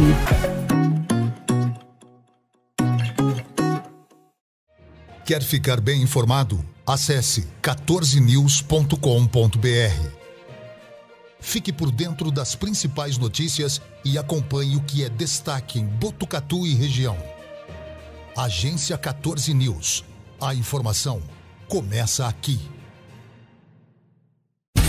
Voltamos a apresentar Estação Notícia, o jornal da sua tarde. São 5h43, estamos de volta com a edição número 65 do Estação Notícia, o jornal da sua tarde, ao vivo pelo Facebook e YouTube do Agência 14 News, Facebook da Rádio Web Vitrine de Botucatu, Facebook da Integração FM de São Manuel e na sintonia 87,9 da Rádio Educadora FM de Botucatu. Você participa do Estação Notícia com a gente. Mande a sua mensagem pelo nosso WhatsApp 99163 0000 99163 0000, código de área é o 14. A gente está recebendo aqui no nosso estúdio hoje o Matheus Leme, a Flávia Souza e o Ivan Moroz, do Grupo Linear. A gente está falando um pouco a respeito da inteligência artificial e quero aproveitar porque o Dorine me mandou aqui duas informações que saíram, inclusive foram publicadas ontem, né? Para a gente aumentar esse leque de exemplos aqui a respeito da inteligência artificial. Matéria de ontem no site Olhar Digital. Uma empresa de dispositivos e monitoramento desenvolveu uma inteligência artificial que consegue prever quais bairros e horários existe maior probabilidade de ocorrência de roubo e furto de carros. O sistema, que utiliza modelos matemáticos estatísticos, afirma detectar preventivamente mais de 2.800 possíveis ocorrências em veículos nas regiões metropolitanas de São Paulo e no Rio de Janeiro. Outra matéria que foi divulgada dessa vez ontem também, dessa vez no site UOL, com o uso da tecnologia da machine learning, né, ou aprendizado da máquina, pesquisadores conseguiram identificar com 91% de precisão quais adolescentes estariam em maior risco para pensamentos e comportamentos suicidas. O estudo, conduzido por uma universidade lá dos Estados Unidos, recorreu à inteligência artificial para analisar os questionários sobre saúde mental e o uso de drogas que eram tradicionalmente preenchidos pelos estudantes a cada dois anos. As respostas de mais de 179 mil adolescentes do ensino médio do estado de Utah, com cerca de 300 perguntas cada, entre os anos de 2011 e 2017, foram avaliadas, além de mais 8 mil fatores demográficos do censo no país. Tá vendo? Desde 2011 a turma já está fazendo essa pesquisa para utilizar a inteligência artificial. E aqui tem lugar que não pega o 4G, Iva. Olha que beleza. Como é que nós vamos avançar com um negócio desse? Difícil, né? E até para a gente continuar esse bate-papo aqui, ó, tem duas perguntas muito interessantes, né? A Fernanda do Jardim Paraíso perguntou o seguinte: a opinião de vocês três. A inteligência artificial pode ou consegue ser mais criativa que o nosso cérebro? Essa é a primeira pergunta dela. Ó, dependendo de algumas pessoas, não precisa nem ser só inteligência artificial. Um amendoim já é muito mais, viu? Resposta de vocês aí, por favor. Vou começar aqui respondendo. Brincadeira. Essa foi boa, é. Kleber. Então, é. é eu, eu, inclusive, um, algum tempo atrás, né? Faz acho que umas três semanas ou um mês já, a gente participou como grupo. Na verdade, fui eu que, que tava lá, mas era o grupo linear um, eu e a Flávia, na verdade, de um projeto que chama Cientistas do Amanhã, né? É esse o nome, né? Que é do pessoal da Lina Biotech, é uma Liga Nacional de Estudantes de Biotecnologia aqui de Botucatu, né? O braço aqui de Botucatu que promoveu uhum. esses Cientistas do Amanhã. E isso, é, é, o público-alvo são alunos de ensino médio e tal. Eu não sei se chama ensino médio ainda, mas enfim, o pessoal do colegial e tal, né? E a gente estava conversando sobre isso, cara. Existe uma coisa que chama paradoxo de Moravec que, que esse Hans Moravec, que foi o cientista na época, ele falou que, né, lembro, pode ser que eu esteja falando alguma palavra diferente, mas o que ele disse foi que assim, que as inteligências artificiais elas têm um, um, potencial muito grande em tarefas fechadas, vamos dizer, em tarefas específicas, por exemplo, jogar xadrez, uhum. né, jogar qualquer jogo, na verdade, hoje em dia qualquer jogo a gente já perde para inteligência artificial mas eles não chegam nem perto da gente quando você pensa em, por exemplo, associação de diversos fatores. Não só o raciocínio lógico, mas também motor, você precisar se deslocar, desviar de um, de um obstáculo e tal. Então, assim, elas vão ser mais inteligentes que a gente em sistemas fechados, né, em jogos, esse tipo de coisa que você tem um, uma série de regras e é o pensamento crítico, né, o pensamento, é, vamos dizer assim, matemático, que é o que vale, eles vão ser melhores com certeza. Mas em, em, você conseguir observar o meio ambiente à sua volta e você saber se lidar nesse meio ambiente, até a parte de sobrevivência da espécie, que é o que fez a gente chegar até aqui, uhum. nisso eles, assim, é, vai ser praticamente impossível eles chegarem no nível que a gente tem. Até porque o nosso sistema nervoso ele é construído de uma maneira totalmente diferente do que as inteligências artificiais, né? A gente tem neurônios principalmente no cérebro, mas o nosso sistema secundário também, né? Que tem toda a parte dos nervos e tal, é, também tem os neurônios motores, outros tipos de neurônios, que é aí que a gente dá um baile na, na inteligência artificial. Então, as ligações que a gente consegue fazer de neurônios do, do, nosso cérebro com todo o resto do corpo são muito maiores do que as que a inteligência artificial faz. Agora, não sei se vocês têm visto os vídeos aí do, dos robôs lá da Boston Dynamics, né? O negócio está ficando sério. Eles já estão conseguindo já ter assim uma, um senso né, de, de, de localização, de enfim, de posição muito grande mas eu acho que chegar no mesmo nível que a gente vai ser muito difícil, por exemplo, você fazer um robô fazer um número de ginástica rítmica, por exemplo, ou artística, uhum. né? Que daí você precisa ter uma coordenação Sim. muito, muito maior e tal. E daí é, é, aí que a gente brilha frente a eles, né? E aí, Flavinha? Essa é uma pergunta muito boa, né? Leva bastante discussões e diferentes opiniões, né? É, a gente não sabe hoje aonde a máquina pode chegar, né? A gente tem uma ideia, mas é, pode ser que é, ela chega em situações que a gente não pode imaginar, né? Olha o medo, a revolução da espécie, a revolução das máquinas. Pronto, eu robô. em potencialidade, né? Ela faz em algo muito mais acelerado que, que nós, ser huma, seres humanos, né? É, se a gente colocar quatro combinações, é, várias combinações uhum. para a máquina, ela vai fazer muito mais rápido. Uhum. Mas tem muitas coisas que é, a gente para pensar que tem o ser humano, tem o sexto sentido, tem outras coisas que envolvem aquele momento de criação do ser humano uhum. é, que a máquina não tem hoje, né? Entre razão e emoção, né? Razão e emoção, que leva àquela criação. Às vezes vem aquela... Até uh, brinco com certas pessoas que a minha criatividade, ela vem do nada. Às vezes você tá ali na academia, na academia uhum. e juntam situações que te levam àquela Sim. ideia, né? Mas são várias coisas, não só as ideias, são sentir, é, são aquele, a sua intuição, que algumas pessoas dizem. Então tem muita coisa que envolve aquele nosso processo de criação, né? Tem aquela questão de gost, do gostar de fazer daquilo. Tem muita coisa que envolve o ser humano a criar certa, certas coisas, né? A criar uma música. Tá, uhum. tem hoje é, máquinas que criam música, inteligências artificiais que criam músicas. Mas é, não ao ponto do ser humano hoje, aquele processo que envolve aquele sentimento, aquela emoção, né? É, então eu acredito que hoje não, não chegue nada perto do ser humano, né? Da questão de criatividade. Mas a gente não sabe, não posso dizer o amanhã. É, né? amanhã não dá para saber. E aí, Mateuzinho? Não, tô de acordo com o que os dois falaram e eu, eu diria que não tem uma resposta para isso, Fernando, desculpa. Mas eu já, fácil, né? Eu já vou fazer a outra pergunta aqui que chegou do Juliano. Antes disso, eu quero colocar as imagens aí lá do Jardim Paraíso. Já tem imagem, Cleitinho, lá em tempo real? Imagens em tempo real lá da Avenida Camilo Mazzoni, como está o trânsito nesse momento, as imagens da câmera de segurança da lavanderia 5 a SEC mostrando um movimento bastante tranquilo nesse momento lá na Avenida Camilo Mazzoni, bem próximo da rotatória de acesso ao Monte Mor e ao final lá do, do Jardim Paraíso, né? O horário considerado o pessoal tá saindo do trabalho, né? 5h51. Por enquanto, movimento bastante tranquilo, você acompanha em tempo real as imagens da câmera da lavanderia 5 a SEC, lá na Avenida Camilo Mazzoni, número 1568, lá no Jardim Paraíso. Agora a pergunta do Giuliano para vocês: como vocês estão vendo as novas startups brasileiras que usam e trabalham com inteligência artificial?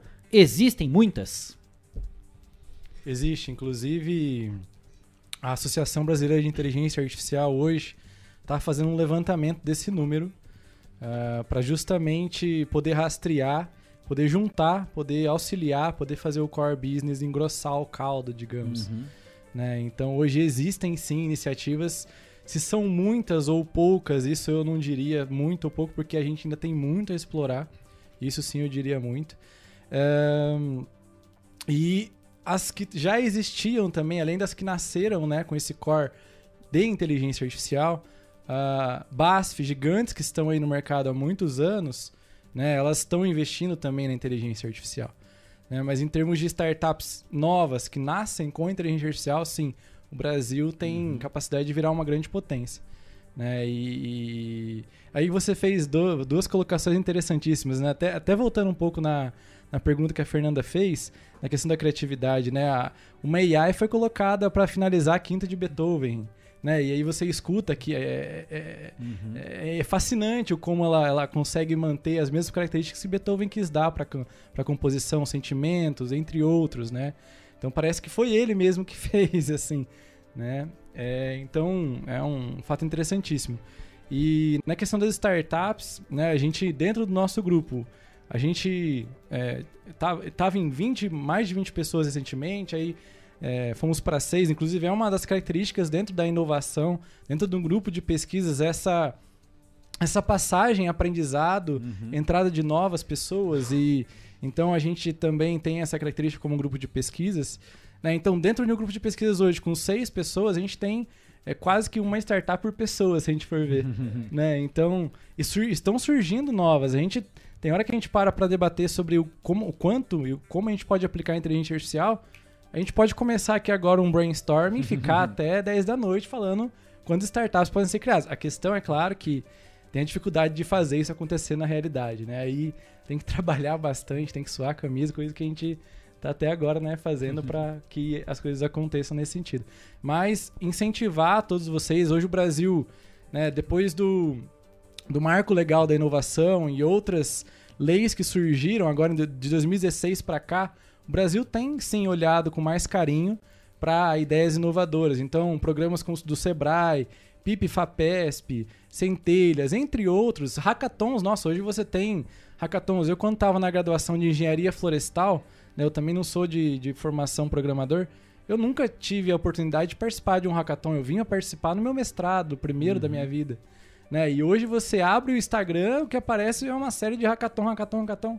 Prêmio em 15, 15, milhão, 15 mil dólares, é, não sei quantos, para você poder iniciar a sua ideia, para você é, tracionar né, a sua ideia para o mercado. Então, em termos de startup, hoje está muito melhor o cenário do que alguns anos atrás, e a tendência, acredito eu, que é, é a tendência é melhorar, uhum. no meu sentido, no meu modo de ver. É, só fazer um mais um adendo aí na fala do Matheus, né? Você falou do, do Beethoven. No caso, essa inteligência artificial, ela conseguiu terminar por quê, né? Porque ela tinha uma base de dados de X composições do Beethoven, e daí ela, aí que entra a grande sacada da inteligência artificial. Ela consegue analisar isso numa rapidez e num nível que a gente, se pegar um cara que é formado em música e não sei o que, ele talvez consiga, mas a inteligência que você faz ali, ela faz na hora.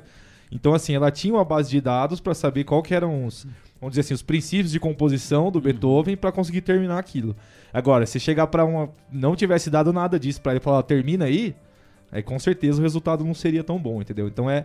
é esse, ou mesmo para criar uma do nada, né? Chegar e falar, não, então cria uma, uma sinfonia aí, que não precisa ser igual ao do Beethoven, mas quero que você crie uma. Se ela não tiver uma base de dados de várias sinfonias, ela não vai nem saber nem por onde começar, na verdade. Então, é, essa é uma diferença, né? E sobre as empresas brasileiras, eu queria só destacar um parceiro nosso aí, né? Que é uma empresa que chama X Good Brains. É uma empresa de um, de um parceiro meu lá da, da faculdade, o Pablo. Né? Tem outro amigo meu Não é o atacante do São Paulo, não, né? Não, é. não acerta nem gol, não vai acertar não é. uma startup. Não, não, tem como. Não tem como. Não é, cara, não é. E você sabe que o apelido dele era Escobar, né? Porque ele falou que esse, esse apelido acompanhou ele a vida inteira, né? Porque ele chama Pablo, então todo mundo chamava de Escobar. E, cara, e a empresa deles, é, eles criaram essa empresa X Good Brains, eles trabalham com realidade aumentada, que também usa inteligência artificial. Uhum. Recentemente eles foram adquiridos, aí 70% da empresa foi adquirida pela Libiscuit, que é uma loja, né, uma rede de loja gigantesca brasileira. Tal. Então eles vão começar a desenvolver sistemas de realidade aumentada para, por exemplo, você uh, entrar no aplicativo, pôr uma foto sua e daí você já vai, já vai aparecer a roupa em você. Ou acho que até ao vivo, se você se filmar assim, ah, eu quero ver tal roupa, já vai meio que aparecer em você ali para a pessoa ter uma experiência única de, de, de provar sem provar, entendeu? Então é só dando um exemplo aí de uma empresa que, que é brasileira, que tem deve ter também 5, 6 anos e já, já foi vendida aí. Não, o valor não foi não, não foi falado, ah, deve mas... ter sido uns 3 reais, com certeza, menos, né? Com certeza é na casa dos uma milhões. latinha aí. de cerveja, mais ou menos. é. Um fardinho, pelo menos, é. dá pra... Até, até, até, complementando, né? O Olivan me trouxe algumas lembranças aqui. A gente estava nos bastidores comentando né, da Solinftech e também da Mvisia, duas parceiras nossas aí desde o início do grupo. Né, apoiaram a gente em lives, entre outros, né? Ainda a gente quer construir coisas em conjunto. A Solinftech acabou de, de sair, né? Uma, uma notícia que ela tá para se tornar uma unicórnio. Né? O que, que é uma, uma startup unicórnio hoje? É uma startup, eu vou falar outro termo startup, que tem um valuation uhum. de né, um valuation de 1 bilhão de dólares. Então, uma startup brasileira, que é a Sorinftech, hoje ela está avaliada em 1 bilhão de dólares no mercado. Então, isso significa valuation, é o valor dessa startup no mercado. E eles hoje eles trabalham com robótica para o setor agroflorestal. Eles, na verdade, estão focados no agro, né? Mas eles já tinham dado alguns spoilers, isso há dois, três anos atrás, quando a gente foi visitá-los. Né? A gente também mantém as conversas que eles estavam entrando no, setor florestal. Então, é, essa é uma empresa, é uma startup que começou em 2014. Né? Eles já vinham de outros trabalhos, claro. Mas que em 2021 está sendo avaliado em um bilhão de dólares. A, a é um outro caso também. A gente conheceu o Fernando, inclusive um abraço pro Fernando, é, que é o CEO hoje da, da MVisa. Eles também começaram trabalhando com visão computacional, deep learning. Né? Começaram com o PIP da FAPESP, é um uhum. do, das, uma das linhas de fomento né, interessantes aí que você tem hoje no Brasil para iniciar o seu negócio. É... Então você recebe um, um, valor de fundo perdido que se chama, né, que são 300 mil para você entre bolsa que você recebe, mais um valor para você investir na sua ideia, né? E poder alavancar. E a Mvisa começou nesse caminho e ela foi recentemente agora comprada em 2021, se não me falha a memória, o final de 2020, VEG, né? pela VEG, que é uma gigante brasileira, né, um, de motores. Então, os caras, né, foram comprados aí, eu não sei quantos por cento agora para falar se, se é que não foi 100%, né? E a VEG hoje divulga eles como a, uma das empresas que mais investe em inovação um- por um desses fatores, por ter comprado a Mvisa. E a gente teve a oportunidade de conhecer o, a- o escritório deles, da Solinftec, uma das unidades na Araraquara. Então é interessantíssimo a gente ver assim, as pessoas que estão próximas a nós, né? A gente aqui no meio acadêmico, né? Precisando, inclusive, de investimento. né? Então é interessante vê-los é, crescendo aí, alavancando e de forma assim muito rápida, né? Gostou desse valor, Cristiano Alves? Um bilhão de dólares? E é interessante Com que... esse valor aí, não vai ter inteligência artificial no mundo que vai me achar. É, ninguém vai te achar, Pode né? criar o que você quiser, nem o Google, nem uma inteligência artificial me acha Você mais. vai sumir. Mas eu acho que bacana é esse trabalho que vocês estão fazendo aqui, que existe em Botucatu e fomentando. Eu acho que é bacana também você tocar no assunto e a população em geral se apropriar também dessa, desse assunto. Porque querendo ou não, a gente que vai ser depois de alguma forma beneficiado, né? Ou o valor de algum produto que era inacessível e depois com uma, te- com a tecnologia artificial você consegue levar isso a mais pessoas. Ou seja, a gente tem inúmeros exemplos né, para a gente poder citar de algo que pode ser levado às pessoas e beneficiar ainda mais as pessoas. Mas a ideia também é essa, né, de vocês ampliarem essa discussão e as pessoas conhecerem, saberem do que se trata. É, realmente, até um empresário lá que está pensando, nunca imaginei usar isso, ou eu uso e não estou sabendo, como que eu posso utilizar ainda mais esse recurso, né? Eu acho que esse tema é importantíssimo vocês fomentarem. Eu acho que vocês estão investindo nessa questão de divulgar, levar para as pessoas fazerem eventos. A ideia é essa também, né? Sim, exatamente. E você tocou num ponto bem importante, que é a questão de da gente é, trazer isso para a sociedade. Então, a gente está ali na academia, eu sou engenheiro agrônomo, sou formado em programação também. O, o Ivan é engenharia de materiais, o Matheus, engenheiro florestal. Então, são diferentes áreas ali que se juntam é, e trabalham é, com a área tecnológica. Então, dentro do nosso grupo, hoje a gente tem também biólogos, é, tem da área administrativa, tem pessoal da arquitetura. Então, a gente se une ali para pegar esses conhecimentos que a gente adquiriu durante a graduação, durante o mestrado, durante o doutorado e aplicar, trazer isso para a sociedade. Então, aqueles, é, aquele mestrado, aquela tese, aquela dissertação que a gente construiu ali no papel e também aplicou, teve resultado lá no campo. Então, a gente trazer isso como um produto para melhorar é, certas coisas que a sociedade faziam, é, trazer isso de forma mais barata é, e também trazer essa importância que a gente não é sozinho, não é só a academia ali. Então a gente precisa desse contato com, com as empresas, é, com essas startups que estão surgindo. Então é, não é só é só a, a universidade separada da, da área empresarial, é, de outros setores do, do Estado, enfim, é uma união. A gente precisa de parcerias. Então, é, a gente precisa que as- os setores trabalhem juntos, né? Então, até é uma coisa que surgiu, a gente conhece a Smart Comunicação, agradeço aí com vocês, que ah, é, surgiram, é, viram todo esse crescimento do grupo, né? Estiveram aí desde o início, desde o nascimento, ali quase o nascimento do grupo, e viram todas essas parcerias. A gente sempre promoveu é, fazer contatos com essas empresas. Então, tá surgindo, vamos fazer contato, vamos, vamos tentar crescer juntos. Então, a ideia né, que a gente utilize todos esses setores, todos esses conhecimentos e traga, né, é, de uma forma útil para todos nós, né? É isso que eu falei desde o começo, né? Por já conhecer vocês, a gente está muito acostumado com pesquisas, né? Com discussões, elas sempre ficarem dentro dos muros das universidades, né?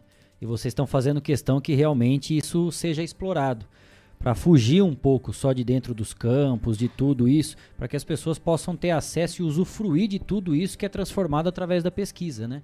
Esse conhecimento que faz parte realmente do nosso dia a dia, esse diferencial e com certeza isso vai ser um sucesso como já vem sendo, né, pelo grupo, dentro dessas reformulações, desse desenvolvimento que vocês têm, e sem dúvida vai alavancar muito mais, porque é um tema importante que muita gente não conhece, mas que usa sem saber que está sendo usado e que tem essa denominação, né? Sem saber que é realmente a inteligência artificial. E até para poder falar a respeito de tudo isso, tão, são dois eventos também. Por qual que vocês querem começar para divulgar aí? Tem, eu sei que vai, é quinta-feira, né, Matheus? Opa, quinta, inclusive. Que tem um. Você quer começar por esse ou pelo das bitucas? Aí vocês que chamam, agora vocês que tocam o programa aí. Então vamos lá, quinta-feira, às 19h30. Vai aparecer na tela para vocês. Ó. Tá aí, ó. Tá vendo Aí, aquele ó. rapazinho barbudo na direita ali, ó? Rapaz, tô É o nosso Matheus. Parece que eu tomei aquela cerveja. Ó, meu olho, tá? Cê é doido. Preciso ver essa foto aí depois. Bom, gente, então quinta-feira, né, eu vou discutir, inclusive, meu irmão, né, um sommelier aí, que tá em ascensão na carreira, tem hoje uma distribuidora de cervejas. E a gente É, está à disposição, inclusive, para colocar no nosso frigobar Opa! aqui, pra gente ser cobaia dessa Com- inteligência artificial. Não tem problema, não. A Com gente tá aqui certeza. isso, viu? Com certeza, inclusive, inteligência artificial e cerveja já se relacionam, né? Já, e depois de uns dois fardos, rapaz do céu, viu? O A artificial a sai, gente sai, sai da-. Tranquilo. Vai lá. Então, quinta-feira a gente vai fazer essa live aí da sede, né? Todo mundo convidado a abrir a sua gelada, participar desse, desse diálogo, né? O Thiago vai trazer aí um pouco do que é a harmonização, o que é uma cerveja, a história da cerveja, enfim, ele vai trazer tudo sobre a cerveja. Eu vou trazer a parte de inteligência artificial, a gente vai dialogar, né? A gente vai é, tentar, vamos tentar não, a gente vai encaixar essas duas temáticas que hoje já estão andando em conjunto, né? Concomitantemente. E quinta-feira, então, fica o convite para que todos vocês participem, até fazer um agradecimento aí ao pessoal do Mão na Roda, que tá como apoiador nosso hoje. Grande Robertão. né? Robertão, obrigado. O André também da cervejaria. Inclusive, André, quinta-feira eu vou aí, hein, pra gente tomar aquela gelada depois ou antes da live ou durante a live. Vamos ver ainda, né? Então, ó, Thiago Leme na harmonização, Matheus Leme nessa questão da inteligência artificial e Estação Notícia na degustação. Convidadíssimos, inclusive. E aí, uma, um- uma, uma realização do grupo de pesquisa linear, né? A House Valley, que é a distribuidora de cerveja, representa, ela representa a House, uma cervejaria de Araras. Inclusive, ah, talvez eles enviem também algumas garrafas pra gente experimentar Talvez durante não, a aqui a gente não trabalha com Leandro, talvez aqui não. Leandro, me responda. Me ajuda a te ajudar, Leandro. Por favor, não tem talvez aqui não. Aí tem o nosso QR Code para vocês acessarem o link da, do YouTube, né? A gente também tava conversando com o Ivan agora, com a Flávia também, né? A Flávia fez esse design, essa, essa arte maravilhosa. É, um dos trabalhos do grupo também agora, a gente está iniciando, né? Um trabalho com lúpulo, então... Aí, eu não vou dar mais spoilers, porque ainda É. tem muito pra, pra vir ainda. Mas a gente quer fazer a nossa cerveja. Aquilo ali me instigou ter uma garrafa com a nossa logo, né? Imagina nosso, nosso escritório, nosso laboratório, né? Isso é pesquisa, isso faz parte. Exato. Então fica o convite para todos vocês aí trazerem perguntas, participarem, enfim, né, mais sugestões. Já tem o link no YouTube lá, Inteligência Artificial e Cerveja no grupo, no, no- no nosso YouTube linear Inteligência Artificial. Portanto, gente, quinta-feira, hein? Olha lá, ó, sete e meia da noite, dia 18 de novembro, mais conhecido como depois de amanhã, quinta-feira, hein? Não percam. O Kleber me informou aqui, quem assistir a live inteira vai ganhar uma cerveja aqui da Estação Notícia, hein? Ó, show de bola. Vai vir lá do Grupo Linear, lá, aquela cerveja personalizada que a turma tá mandando pra gente lá da House Valley. tudo. Aqui é assim mesmo, a gente manda o fardo lá. Bora lá, e o Robertão também. Depois manda aquele turvo pra gente, né? Aquele chopinho, né, Cleitinho? Esse turvo é bom, hein? Ó, quase nada, né? Imagina, difícil é tomar Almoçar um só. de domingo lá na mão na roda, tomar um desse, meu Deus do céu. É maravilha, né? Pra começar bem. O que mais que a gente tem, Ivan, de eventos aí? Então, ó, agora a gente vai falar de um evento que vai envolver também a temática de bitucas, né? É uma temática que a gente está envolvido. é, Então, vou explicar primeiro, né? Falar sobre o seminário e depois como que a gente chegou aqui. Então, esse seminário vai chamar Bitucas no Mar e na Terra. Na verdade, é o segundo seminário de bitucas, né? O primeiro foi realizado, acho que, se salvo engano, em 2019, né? E a organização é do Linear, de um, de um movimento que chama Mundo Sem Bitucas, que a gente já vai falar um pouco mais sobre ele, e da Universidade Federal Rural de Pernambuco, por meio do grupo de pesquisa LOPAC, né? É, então é o seguinte, esse seminário, né? A ideia dele é discutir a problemática das bitucas. O Mundo Sem Bitucas, esse movimento surgiu lá em São Paulo, é, quando a Natália Zafra, né, até mandar um abraço pra ela, tá assistindo a gente aqui. A Natália Zafra é, é uma história muito interessante, ela tava passando ali no vão do MASP E existia um, um artista de rua, o falecido já Piauí, que Deus o tenha, né, que estava fazendo uma, uma intervenção artística com bitucas. Então ele fez uma, como se fosse uma maquete, uma escultura, não sei exatamente. Era como se fosse uma bola, assim, só de bituca, com alguns desenhos e tal. E, se não me engano, eram 50 mil bitucas que ele usou. E ele falou que ele pegou tudo ali, só no vão do MASP, ali, num dia. E a Natália, passando por ali, viu aquilo, aquilo, aquilo mexeu tanto com ela, que ela resolveu criar um, um movimento, Mundo Sem Bitucas, e desde então ela tá tocando esse movimento aí. Ela é idealizadora, já tem eventos ah, no Brasil inteiro, enfim, tem vários parceiros também. E como que a gente foi parar aí, né? Porque, na verdade, a minha tese de doutorado, ela envolve as bitucas de cigarro, né? Então, houve uma apreensão por parte da, da Receita Federal, né, da polícia, de uma carga daquele cigarro Eight, né? Que era contrabandeado. Então, esse, essa carga ia ser incinerada, você imagina, né? Queimar um monte de cigarro, jogar tudo para a atmosfera, ah, os, os- todas as partes tóxicas, né, do cigarro.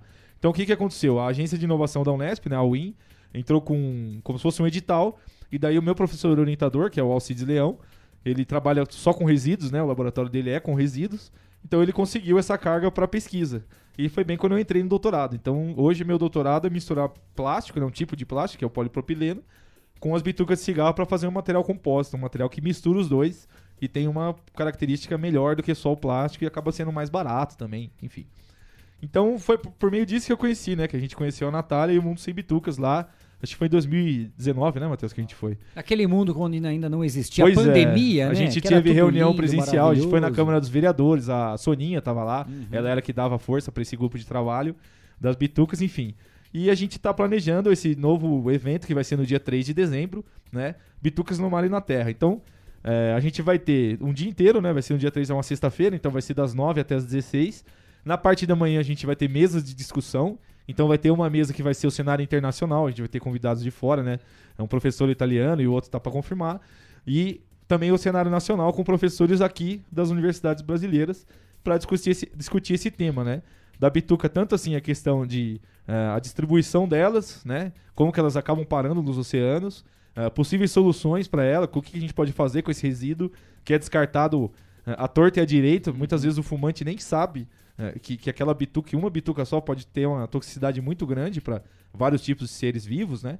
E, enfim, a gente vai ter essas duas eh, mesas de discussão de manhã e à tarde a gente vai ter uma exibição de vídeos de que, que as pessoas submeteram pra gente, a gente abriu inscrição, né? E o pessoal submeteu, submeteu vídeos de ações que envolvem bitucas. Então, tem vídeos de pessoas que fazem coleta, pessoas que fazem algum projeto de, de, de destinação, enfim. A gente vai ter esse evento dia 3 de dezembro. Ah, queria aqui agradecer de novo a, a oportunidade de divulgar e também agradecer os nossos parceiros aí, né? O Mundo Sem Bitucas e a Universidade Federal Rural de Pernambuco aí. Pessoal, muito gente boa que a gente está organizando esse evento dia 3 de dezembro. Tá todo mundo convidado.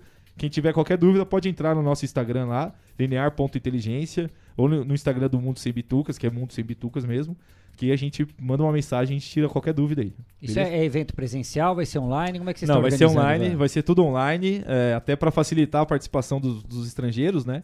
Então a gente vai fazer tudo é, online e vai ter também é, emissão de certificado. Então quem tiver interesse aí é, em assistir, precisar né, de certificado de horas, tal, de, de, Uhum. de trabalho complementar, a gente vai fornecer também tudo online e grátis. Aí, aí é, é legal porque a gente traz essa questão da- das bitucas, né? E, e o nome é bem propício, né? Bitucas no mar e na terra.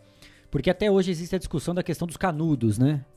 Que também já tem aquela imagem triste, né? Do canudo sendo tirado da, da narina da tartaruga, tudo aquilo tal. E você falou, né? Às vezes a pessoa, o fumante, não sabe o mal, né? Tantas toxinas, todos os elementos químicos que fazem parte dessa bituca que muitas vezes vai parar lá no mar. Se às vezes ele não liga nem para a própria saúde, né? Quem dirá com outras espécies acima disso tudo. E o pior, né? Como é que chega lá? Não chega por obra divina. Jogou lá, né? É. Fez o buraquinho ali na areia. Sim. E, É também. Kleber, tem uma questão interessante, né? Tem até artigos na, na literatura falando sobre isso, que mesmo quando você joga na rua, o destino final acaba sendo o oceano, de uma, or- de uma forma ou de outra. A porque- enxurrada vai levar pra boca de lobo, que vai cair no Exatamente. rio, que vai desembocar Exatamente, exatamente, no mar. exatamente. Ah, a cadeia é sempre essa. E a toxicidade, né, que as bitucas trazem, ela não é restrita só a animais marinhos. É um rio que tiver é, peixe de água doce, enfim, Sim. ou até os micróbios, né? E até você comentou do, da- da- do canudinho, né? A gente não tá aqui defendendo o canudinho, pessoal, não é isso. Mas, assim, o canudinho é um problema, os plásticos são um problema, mas a bituca, ela tem um problema a mais, fora só a bituca. Porque mesmo que um peixe não engula ela, uma tartaruga não, ah, sei lá, aspire uma bituca, só o fato dela estar na água... Ela já libera, né? Ocorre a lixiviação, que é o termo técnico. Ou seja, aqueles tóxicos que estão ali, eles vão ser liberados na água. Uhum. E essa toxicidade, vamos dizer assim, indireta, entre aspas, né, que na verdade não é, é direta, mas é porque ela ocorre pela água, ela é muito mais grave do que é, um canudinho de plástico, entendeu? Então, é, isso vai alterar, vai desbalancear, assim, é, quantidades de, de gêneros de bactérias na água, vai, tipo, causar mortalidade de, de invertebrados marinhos e aquáticos, enfim, é uma infinidade mesmo de, de problemas. E, e tudo que a gente faz, Ivan, volta pra gente, né? Porque essa toxina, a toxicidade, né? Como você fala no termo técnico aí, quando ele é liberado, depois que você vai comer o peixe de onde aspirou, vai voltar pra gente, né? Não tem muito. A cadeia, ela é completa. Ela vai voltar sempre no ser humano. A questão das bitucas, do canudo, seja lá o que for, né? Tudo isso é uma, é uma corrente e vai voltar. Que a gente sempre fala aqui, né? A natureza não reclama. Ela responde, ela reage. Né? E de uma certa forma, isso vai acabar voltando pra gente. Então, põe de novo aí na, na tela, por favor, Cleitinho. Pra gente reforçar o convite. Pra quem quiser participar, tem as duas artes aí, tanto do evento de quinta, esse é o evento já do dia 3, né? É isso, Ivan? Vamos lá, 3 de dezembro. Segundo seminário, né? Bitucas no mar e na terra, a partir das 9 horas da manhã. Repita, por favor, o endereço eletrônico para quem quiser participar, saber um pouco mais. Com certeza. A gente tem ah, tanto o nosso Instagram, né, linear.inteligência, tem o Instagram do Mundo Sem Bitucas, que é Mundo Sem Bitucas. Esse- você lembra o é que tá? É, tem, o- tem o QR Code ali na imagem também, Kleber. Se o pessoal quiser, pode Tá. depois aí no, no replay do vídeo ou ao vivo também, pode direcionar ali a câmera no QR, no QR Code e vai ser redirecionado para um site do Linktree, né? Que é, é um. É, do, do seminário, do evento. Aí vai ter todos os, os links do evento, inclusive os links de submissão, de inscrição e tudo mais. Inclusive, tá aqui com a gente, mandou mensagem pelo YouTube, a Natália Zafra, mandando aqui, salve, juntos por um mundo sem bitucas. Inclusive, mandou uma hashtag aqui já do Sim, a Natália. Por um mundo é- sem bitucas. Ela merece todas as- todos os abraços aí, todas as felicitações, porque realmente é uma pessoa sensacional, uma ativista mesmo do, meio- do meio ambiente. E tenho certeza que muita gente já ou parou de fumar ou deixou de jogar bituca no chão por conta dela. do- Como eu fiz a propaganda do Matheus falando pra ele mandar o fardo de cerveja, Natália, por favor, não precisa mandar bituca pra gente não, tá? Pode deixar aí. Ela manda é uma- ela manda uma bituqueira, porque ela fabrica lá as por, bituqueiras, Por né? favor. Passou essa do dia 3, agora lá, Matheus. Vamos lá reforçar o convite também para esse evento do dia 18, mais conhecido como esta quinta-feira depois de amanhã. Então vamos lá, pessoal. Vai ocorrer no YouTube do Linear, às 7h30, depois de amanhã, como o Kleber bem disse. A, a divulgação está ocorrendo aí no nosso Instagram, linear.inteligência, também no Facebook e no LinkedIn também. Então, para aqueles que quiserem ter acesso, né, a live vai ser totalmente aberta, gratuita. A gente não vai emitir certificado, é mais um bate-papo mesmo, é mais para a gente é, entender as duas questões, né? E também passar uma hora ali bacana, gostosa, é muito gostoso conversar, né? Ainda mais sobre cerveja. Eu até queria fazer um, um malabarismo, como o Ivan me ensinou essa palavra, achei fantástica. Malabarismo cerebral, né? Ahn, quando a gente joga a bituca, ela tá voltando pra nossa cerveja, ela tá indo pra nossa água, né? Eu não vou afirmar isso porque eu não li nenhum artigo que isso tá realmente acontecendo, tá? Mas existe uma possibilidade, a gente até precisa precisava né, direcionar alguns estudos para isso, ver se não existe, inclusive. Né, mas na água, na água, pelo menos que a, que a bituca teve em contato e que não recebeu nenhum tratamento, né, ela acaba ali prejudicando muito. E como você falou dos canudinhos, né? ah, é um assunto que tomou uma repercussão nas mídias gigante. A nossa ideia é que as bitucas também tomem. E que a gente mostre, né, o malefício que elas causam e que a gente consiga mudar por meio disso.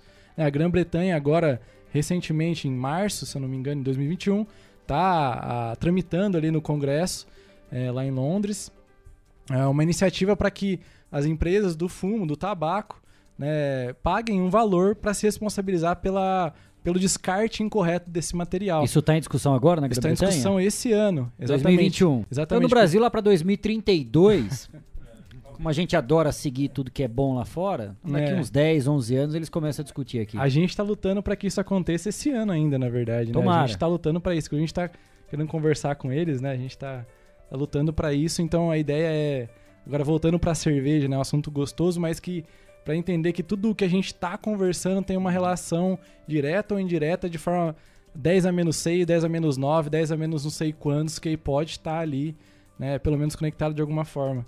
Então, eu acho interessante. Então, todos convidados aí quinta-feira, linear, em ponto de inteligência. E vejam também no, nas páginas da House Valley, uhum. né, nas páginas do Mão na Roda, nas páginas da FCA também, vai ter uma divulgação dessa live de quinta-feira. Legal. Flavinha, e aí, mais alguma informação, mais algum recado? Apenas um, uma ligação ao tema de bitucas e agradecer a Natália, que é um prazer conhecê-la. Foi muito, é, é foi um prazer a gente ter essa união e, e trabalhar com ela sobre esse tema. E ela que me fez enxergar certas coisas que passam despercebido, né? Então teve um desafio que era a gente pegar um aplicativo e ir tirando fotos de bitucas. Eu achei que eu ia demorar para ir lá tirar e que eu ia longe, né, com esse celular para tirar várias fotos eu não saí nem do lugar. Eu tirei exatamente. Eu moro em um local que é, é, compartilhado com outros vizinhos. Então eu não saí nem do quintal do coletivo dos vizinhos. Tirei muitas fotos, muitas, mais de 200 bitucas no mesmo local. Então às vezes a gente acha que, ah, é uma ou duas que tá ali. É porque é um tamanho pequenininho que passa despercebido, né? A gente, ah, é, um, é bem pequenininho, uma bituca, né? E a gente não repara que vai unindo, juntando tudo aquilo, você fala, olha o quanto que tem que a gente não, não percebe, né? Pois é. Aí todas as informações, né? Agora são 6h20, cabe a gente agradecer a participação do Ivan Moroz, da Flávia Souza e também do Matheus Leme, do Grupo Linear. A Natália mandou mais uma mensagem aqui, ó. Parabéns ao Grupo Linear, excelente trabalho. Parabenizando o trabalho de vocês aqui, essa parceria que realmente vai render muito mais resultados positivos aqui. A gente queria agradecer demais a presença de vocês três aqui, colocar o Estação Notícia, o 14 News sempre à disposição para que a gente continue nesse trabalho de divulgação, levando a informação e a conscientização das pessoas acerca desse tema, né, que para muitos pode ser uma novidade, mas que já está, ó, tem uma longa estrada aí já falando da inteligência artificial, todas as suas os seus mecanismos, as suas ferramentas que estão à disposição realmente para nos ajudar no nosso dia a dia. Matheus, obrigado pela presença, viu? Bom dia, bom trabalho aí na, na quinta-feira. Vai ser chato, né? Falar de cerveja, que ruim, né? Esse vai ser um trabalho muito chato. né? Então, é, eu também agradecer a Natália, né? Para mim ela é uma ídola. né? Obrigado, Kleber, obrigado, Cris, Guilherme, nosso parceirão da Smart aí. Né? Inclusive, depois a gente precisa conversar, quem sabe uma. Né? também é, o Cleiton. O Cleiton, isso. O Cleiton tá ali ajudando na, nas artes, em tudo, né? Enfim. Então, obrigado pelo carinho, obrigado por ajudar, disponibilizar esse espaço pra gente poder falar de ciência, poder falar de inteligência artificial, poder falar sobre as bitucas, cerveja, e entre outros mais que a gente já tem debat vem debatendo, né? Uhum. Então é importantíssimo a gente falar assim que a ciência no Brasil, ela tem seu valor, ela tem, tem muito, ela merece muito reconhecimento né? E a gente precisa de mais investimento para melhorar ainda mais a situação do país e também do mundo como um todo, né? Porque a gente não trabalha, como a Natália bem colocou, a gente não tá, não tá separado. A gente tá, todo mundo tá numa uma bola só. Então, muito obrigado por disponibilizar o espaço para a gente poder debater sobre essas questões todas. Valeu, Flavinha, obrigado, viu? Conte sempre com a gente aqui. Eu que agradeço o convite, esse bate-papo tão gostoso aqui com vocês. Surgiram vários e vários assuntos muito uhum. bons que a gente tem que trazer sempre. É, é uma coisa que não deve ser uma única vez, né? Então é legal que isso vá para todas as redes sociais possíveis, meios de comunicações possíveis, para a gente sempre debater e gerar essas reflexões, né? A ideia aqui não é trazer uma resposta para vocês. Como vocês viram, tem coisas que é, é, não existe uma resposta hoje, né? Então é, é importante que a gente gere essa reflexão e que a gente pare para observar até em questões do nosso dia a dia, até questões ambientais ali que a gente não para para perceber e das tecnologias que estão nesse meio que podem auxiliar aí é, nesses problemas que a gente encontra, né? Então, obrigada, muito obrigada mesmo pelo convite de todos vocês, pelo, por essa conversa e todos os parceiros aí que que estão aí com a gente com o Grupo Linear e meus companheiros aqui, é claro, né? Legal, Ivan, bom te ver de novo, né? A gente que estudou junto na época do colegial também. O Ivan que eu encontrava direto. Enquanto Colegial. Eu tava... A gente estudou na quinta série, quarta série. Ah, mas depois que- continua, às vezes Ah, não na também, mesma classe, mano. mas na mesma escola, Pois né? é. Sempre se via ali nos intervalos, nas Ixi. bagunças, tudo. Ah, Eu lembro até hoje, fui na sua casa assistir o filme do Pelé, Pelé Eterno, Olha, você lembra cara. disso? Eu devia ter uns. Ah, faz 14, tempo, hein? 13 Ah, não anos. fala isso, meu. Aí É. é cabelo branco, aí Tudo já bem, começa a bem. judiar da gente. Hoje, hoje eu vejo você correndo pela é, cidade. correndo, aquela caminhada e o rapaz é firme na, na bicicleta lá, viu? Eu de bike, ele, ele correndo sempre. Valeu, obrigado, viu? Eu que agradeço aí também o, o Dorini, outro amigão meu, o Cleitinho, o Cristiano, o Matheus e a Flávia. E eu queria terminar aqui com uma mensagem, né? Que realmente, a Flávia falou é verdade. A gente, aqui no Brasil, o pesquisador, a ciência, é, um, é uma profissão, vamos dizer que é, na minha opinião, né? E na opinião, sei lá, de muita gente, é subvalorizada, né? Então a gente quer trabalhar na fronteira do conhecimento, a gente quer propor novas soluções tal, e a gente não tem esse reconhecimento, né? Então eu acho que é obrigação nossa, além de estar lá dentro do laboratório fazendo as pesquisas, também tá divulgando o que, que é o trabalho de um cientista, né? Se a sociedade não enxergar valor no trabalho do cientista, a gente nunca vai ser reconhecido. Então a gente tenta bater bastante nessa frente também de divulgação exatamente para a sociedade civil em geral, vamos dizer assim, enxergar o valor da, da pesquisa, do pesquisador e quem sabe um dia a gente ter uma, uma profissão um pouco mais reconhecida aí, tá certo? E eu agradeço de novo vocês e o pessoal da Estação Notícias 14 News, é sempre um prazer. Se quiserem que a gente volte, a gente volta. Vai voltar sim, que legal. 6h25, última rápida parada aqui no Estação Notícia e na volta tem o esporte, não saia daí. A gente vo- tem mais recado? Vai lá, manda lá, Matheus. Um adendo antes de finalizar, o final dos finalmente, como disse. agradecer esses dois, pessoas maravilhosas, que além de pesquisadores fantásticos, são pessoas maravilhosas. Se não fosse por eles, eu não tava aqui hoje, né? Aqui que eu falo, aqui nesse mundo mesmo. então é graças ao Grupo Linear, graças a tudo que a gente vem realizando hoje, né? Graças a eles em específico, a Natália, enfim, entre os parceiros que, é, que as coisas estão acontecendo. Então, muito obrigado. Que legal. 6h25, última rápida parada e na volta tem o esporte aqui no Estação Notícia. Não saia daí, a gente volta já já. Estamos apresentando. Estamos apresentando. Estação Notícia, o jornal da sua tarde.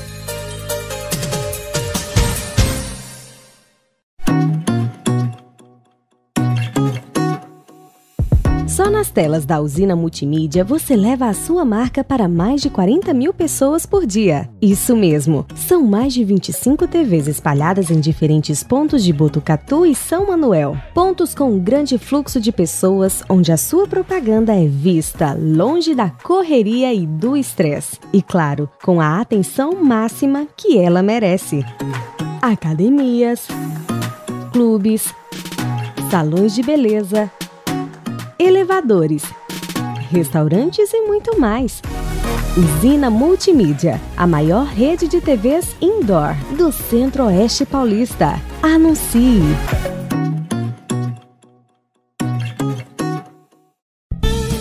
Fogasa Botucatu, uma ótima opção para você terminar muito bem o seu dia. De quarta a domingo, servindo os melhores lanches, pastéis e aquela porção especial de dar água na boca. Experimente também nossa deliciosa Fogasa. São vários sabores à sua escolha. Venha conhecer. Estamos em frente à rotatória da rodovia Gastão da Alfarra. Ou, se preferir, peça pelo delivery 98 803 5218. Fogasa Botucatu.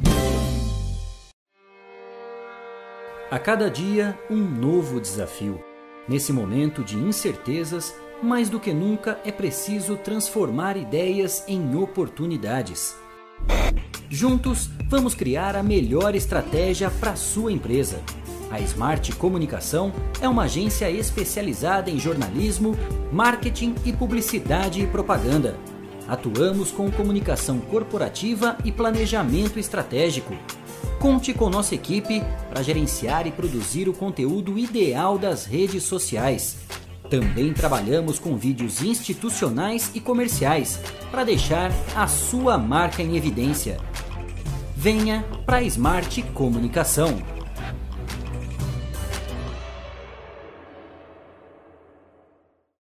Quer ficar bem informado? Acesse 14news.com.br. Fique por dentro das principais notícias e acompanhe o que é destaque em Botucatu e região. Agência 14 News. A informação começa aqui. Esteticar. Seu carro merece ficar como novo. 22 anos atendendo Botucatu e região com uma equipe especializada e garantindo sempre o melhor serviço lavagens especiais, polimento e cristalização, higienização, hidratação e proteção dos bancos de couro, funilaria, pintura e martelinho de ouro que desamassa sem danificar a pintura. Esteticar, o seu centro estético automotivo. Rua João Gotardi, 441, atrás do campo do Inca. Telefone 3815 3497. Esteticar. Voltamos a apresentar Estação Notícia, o jornal da sua tarde. Jogos da rodada, resultados. Fique ligado no que é destaque. Olha o cruzamento perigoso, entrou, bateu. É hora do esporte, no Estação Notícia. Oferecimento: Espaço Shaolin, Artes Marciais e Terapias Orientais. Avenida Petar Kabak, 904B, na Vila Maria. Fone 99673 9737. Seis e meia.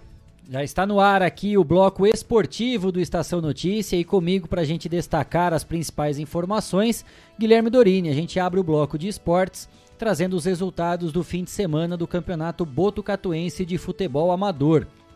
Pela Série A, vitória do Beira Rio sobre o Cuesta por 3 a 1. Montemor e Dinamite ficaram no empate em 0 a 0. E pela Série B, Real Democratas e Clube da Vila empataram em 3 a 3. Na disputa por pênaltis, melhor para o Clube da Vila, que venceu por 4 a 2. Outro empate em 3 a 3 no jogo entre União da Vila e Nada Consta. Nos pênaltis, vitória do Nada Consta por 5 a 3. Ainda pela Série B, o de quebra venceu o Multirão por 2 a 0 e o RA Cachoeira bateu o Vilas por 1 a 0. Pela Série C, dois jogos. O 24 de maio goleou o Convívio por 5 a 0 e o Expressinho venceu o Turbinado por 3 a 0. Pelo campeonato A35, semifinais da competição. O Amizade derrotou o Granada por 2 a 1 e o Saideira bateu a Associação Atlética Ferroviária por 3 a 1. 6 e 31, agora vamos falar de futsal, porque daqui a pouquinho tem Botucatu em quadra pelas quartas de final da Liga Paulista. O time da Associação Atlética Botucatuense enfrenta o Tempersul Dracena às 7 da noite no Complexo Esportivo Mário Covas Júnior. Esse é o jogo de ida de Bot e Botucatu precisa de um bom resultado para levar a vantagem na partida seguinte, que será fora de casa. Mais futsal aqui no Estação Notícia, Copa Cidade de Botucatu. E teremos rodada hoje no Ginásio Municipal Mário Covas, pela categoria feminina. O primeiro jogo começa também daqui a pouquinho, em às 7 da noite, entre Montemor e Turbinado. E logo depois, às 8 horas da noite, Quitanda do Zezinho enfrenta o 14 Futebol Clube. E em seguida, às 9 da noite, tem Rubião e Império em quadra. 6 e 32 Liga Regional de Sorocaba, no vôlei feminino adulto. Botucatu perdeu para Guarulhos por 3 sets a 1 fora de casa, pela primeira partida da semifinal da competição. O segundo jogo entre as equipes será no dia 21 de novembro, aqui mesmo em Botucatu, às 2 horas da tarde, no Ginásio Municipal Mário Covas. Ainda pela Liga Regional de Sorocaba, o Botucatu enfrenta Itu pela categoria Sub-23 masculina, na fase semifinal da competição. Os jogos acontecem no dia 19 em Itu, às 8h30 da noite, e no dia 21, aqui em Botucatu, às 11 horas da manhã. 6h32, Mundial de Skate Street. Tivemos brasileiro no pódio, tanto na categoria masculina quanto na categoria feminina. No masculino, o grande campeão foi Jagger Eaton, dos Estados Unidos. Segundo lugar, Lucas Rabelo, do Brasil. Completando o pódio, Gustavo Ribeiro, de Portugal.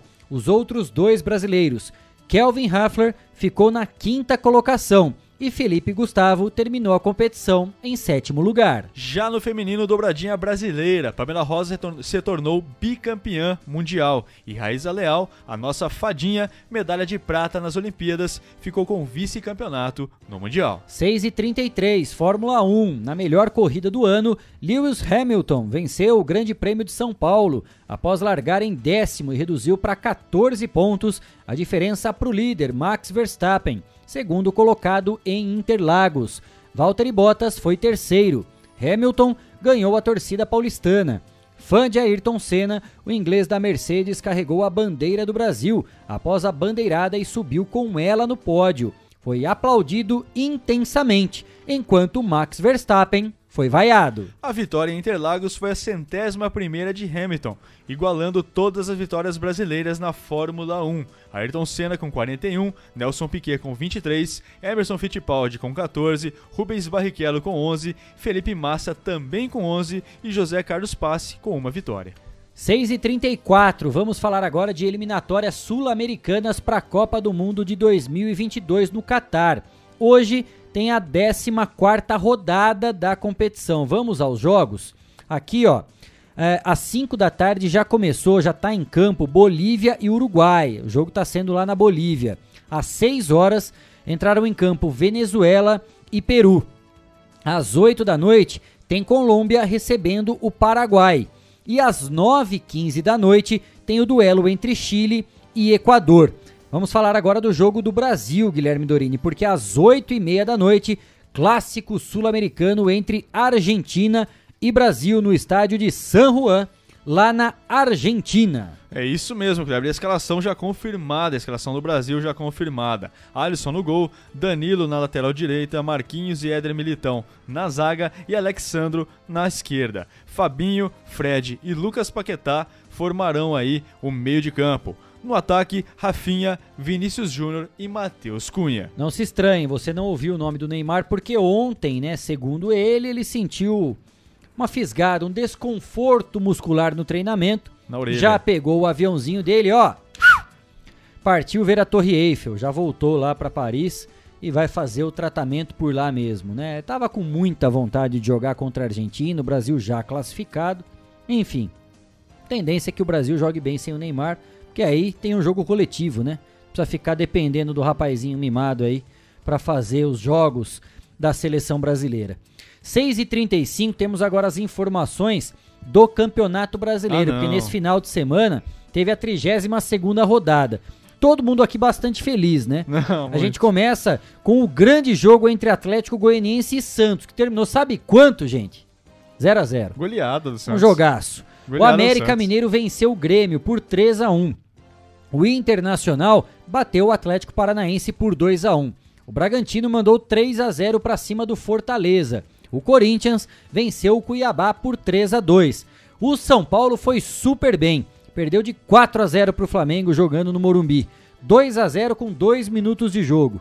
O Fluminense venceu de virada ao Palmeiras por 2 a 1. O Ceará bateu o Sport também por 2 a 1 e a Chapecoense foi derrotada em casa para o Juventude por 2 a 0. A 32ª rodada, ela vai se tornar completa apenas no dia 2 de dezembro. Tem um jogo adiado entre Bahia e Atlético Mineiro. Esse jogo lá no dia 2 de dezembro, às 7 horas da noite. Rapidamente a classificação do Campeonato Brasileiro. O Atlético Mineiro segue líder, tem 68 pontos. O Flamengo é o segundo colocado, tem 60, diminuiu para 8 pontos a vantagem aí pro líder. Palmeiras com a derrota permaneceu com 58 pontos, só que tem um jogo a mais. O Bragantino fecha o G4, tem 52 pontos. O Corinthians é o quinto com 50, o Fortaleza é o sexto, tem 49 pontos. O Internacional é o sétimo, tem 47. Fluminense com a vitória subiu para 45 pontos, é o oitavo colocado. O América Mineiro é o nono, tem 44. E o Ceará fecha essa primeira parte da tabela com 42 pontos. O Atlético Paranaense é o 11º, tem 41. O Santos é o 12º, tem 39. Mesma pontuação do Cuiabá, 13º colocado. O Atlético Goianiense tem 38 pontos. O Bahia, o São Paulo é o 15º, também tem 38. E o Bahia é a primeira equipe fora da zona do rebaixamento, tem 36 pontos. O Juventude, primeiro na zona do rebaixamento, é o 17 colocado, também tem 36 pontos. E aí que começa a morar o perigo para desespero do apaixonado Guilherme Dorini. Porque o Juventude tem um jogo a menos, também o Bahia tem um jogo a menos que o São Paulo, hein? Então qualquer uma dessas equipes vencendo. ah, cara, eu acho que assim, não vai fazer falta, porque um jogo a menos. Se tivesse um jogo a mais, também ia ser a mesma coisa, é, porque o São Paulo tá não tá jogando coisa, porcaria hein? nenhuma. O Sport tem 30 pontos, é o 18 colocado. O Grêmio, que tem 31 jogos, é o 19, é o penúltimo colocado, tem apenas 29 pontos conquistados. E a Chapecoense, já matematicamente rebaixada, é a última, a lanterninha da competição, tem apenas 15 pontos. Certo, Guilherme Dorini? É, certo, certo, certo tá a classificação, né? O São Paulo não tá muito bem nessa não, classificação. Tá bem, tá, tá, legal, tá, bem, tá, bem. É, se virar tá ao contrário a tabela, fica melhor. Tá bom. Aí dá pra entrar no G4, né? Tá bom, e é. o próximo. Sabe qual que é o próximo compromisso do São Paulo? Sei, pra desespero do torcedor? Sei, contra o Palmeiras, o nosso amigo Ivan. Pois é, na quarta-feira, agora às oito e meia da noite. Ah, sabe aproveitar qual, já. Sabe qual é o nosso reforço aí pra quarta-feira? Pablo. Não, a expulsão do Dudu. O Daverson também tá fora. Ah, o Daverson também, também tá fora, também foi expulso. E se não me engano, o Felipe Melo, né? Que acho que tomou o terceiro cartão. Não. Ah, terceiro cartão amarelo. Felipe Melo também tá suspenso. tomou o terceiro. Tá suspenso Mas, também. assim, se, se colocar um cone, amigão, tá na mesma. Não, se, os Palmeiras, se o Palmeiras for com sub, sub 10, ganha de sabe goleada qual, do São Paulo. Sabe qual é o ganha. reforço do Palmeiras? Lisieiro. É, Volpe. Thiago Volpe. Pablo. Ah, Pablo, Luiz. Rogério Ceni, porque Rapidamente, chegou para colocar o time no lugar dele, lá 30, embaixo. A 33 rodada, né, já começou. Já. Porque teve o primeiro jogo lá no dia 16 com a vitória do Atlético Mineiro para cima do Atlético Paranaense Sim. por 1 a 0. Esse jogo foi agora. Começou às 4 horas da tarde, já terminou. O já Atlético terminou. Mineiro venceu por 1 a 0 o Atlético Paranaense. Também o Grêmio já venceu, ó. 2 a 0 O jogo começou agora, 6 horas, já tá vencendo o Grêmio por 2 a 0 já tá subindo na tabela e tá vencendo o Bragantino. Amanhã tem o seu Santos, Cleitinho. Vai, vai enfrentar a Chapecoense, hein? Ah, vai ser, vai ser goleada de novo, 0x0. Com o Fábio Carilli? Com o Carilli é 0x0, goleada é 0x0. Às 7 da noite amanhã tem América Mineiro e Atlético Goianiense. O Cuiabá enfrenta o Internacional também às 7 da noite. Às 8 tem o clássico cearense em Fortaleza e Ceará às 8 e meia da noite para desespero de Cristiano Alves, Palmeiras e São Paulo. Também às 8 e meia da noite, o Fluminense vai até o Sul para enfrentar o Juventude. Às 9 e meia tem o clássico das torcidas, em Flamengo e Corinthians, no Maracanã. E fechando a rodada na quinta-feira, Esporte e Bahia se enfrentam às 9 da noite.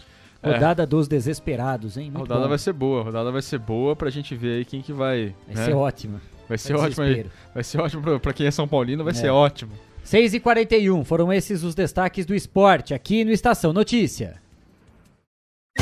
Jornalismo feito com responsabilidade para levar até você as notícias mais importantes do dia. De segunda a sexta, Estação Notícia, pontualmente às 4h20 da tarde. 6 e 41 ponto final na edição número 65 do Estação Notícia, o Jornal da Sua Tarde. Cristiano Alves, a gente volta amanhã com muito mais informação. Muito bem, obrigado a todos que estiveram conosco, participando, mandando perguntas e acompanharam. Amanhã estaremos de volta às 4 e 20 da tarde.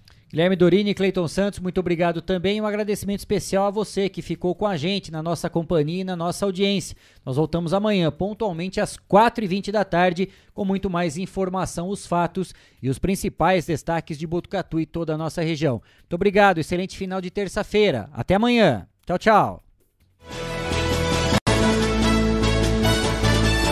Termina agora. Estação Notícia. De segunda a sexta, pontualmente às 4h20 da tarde.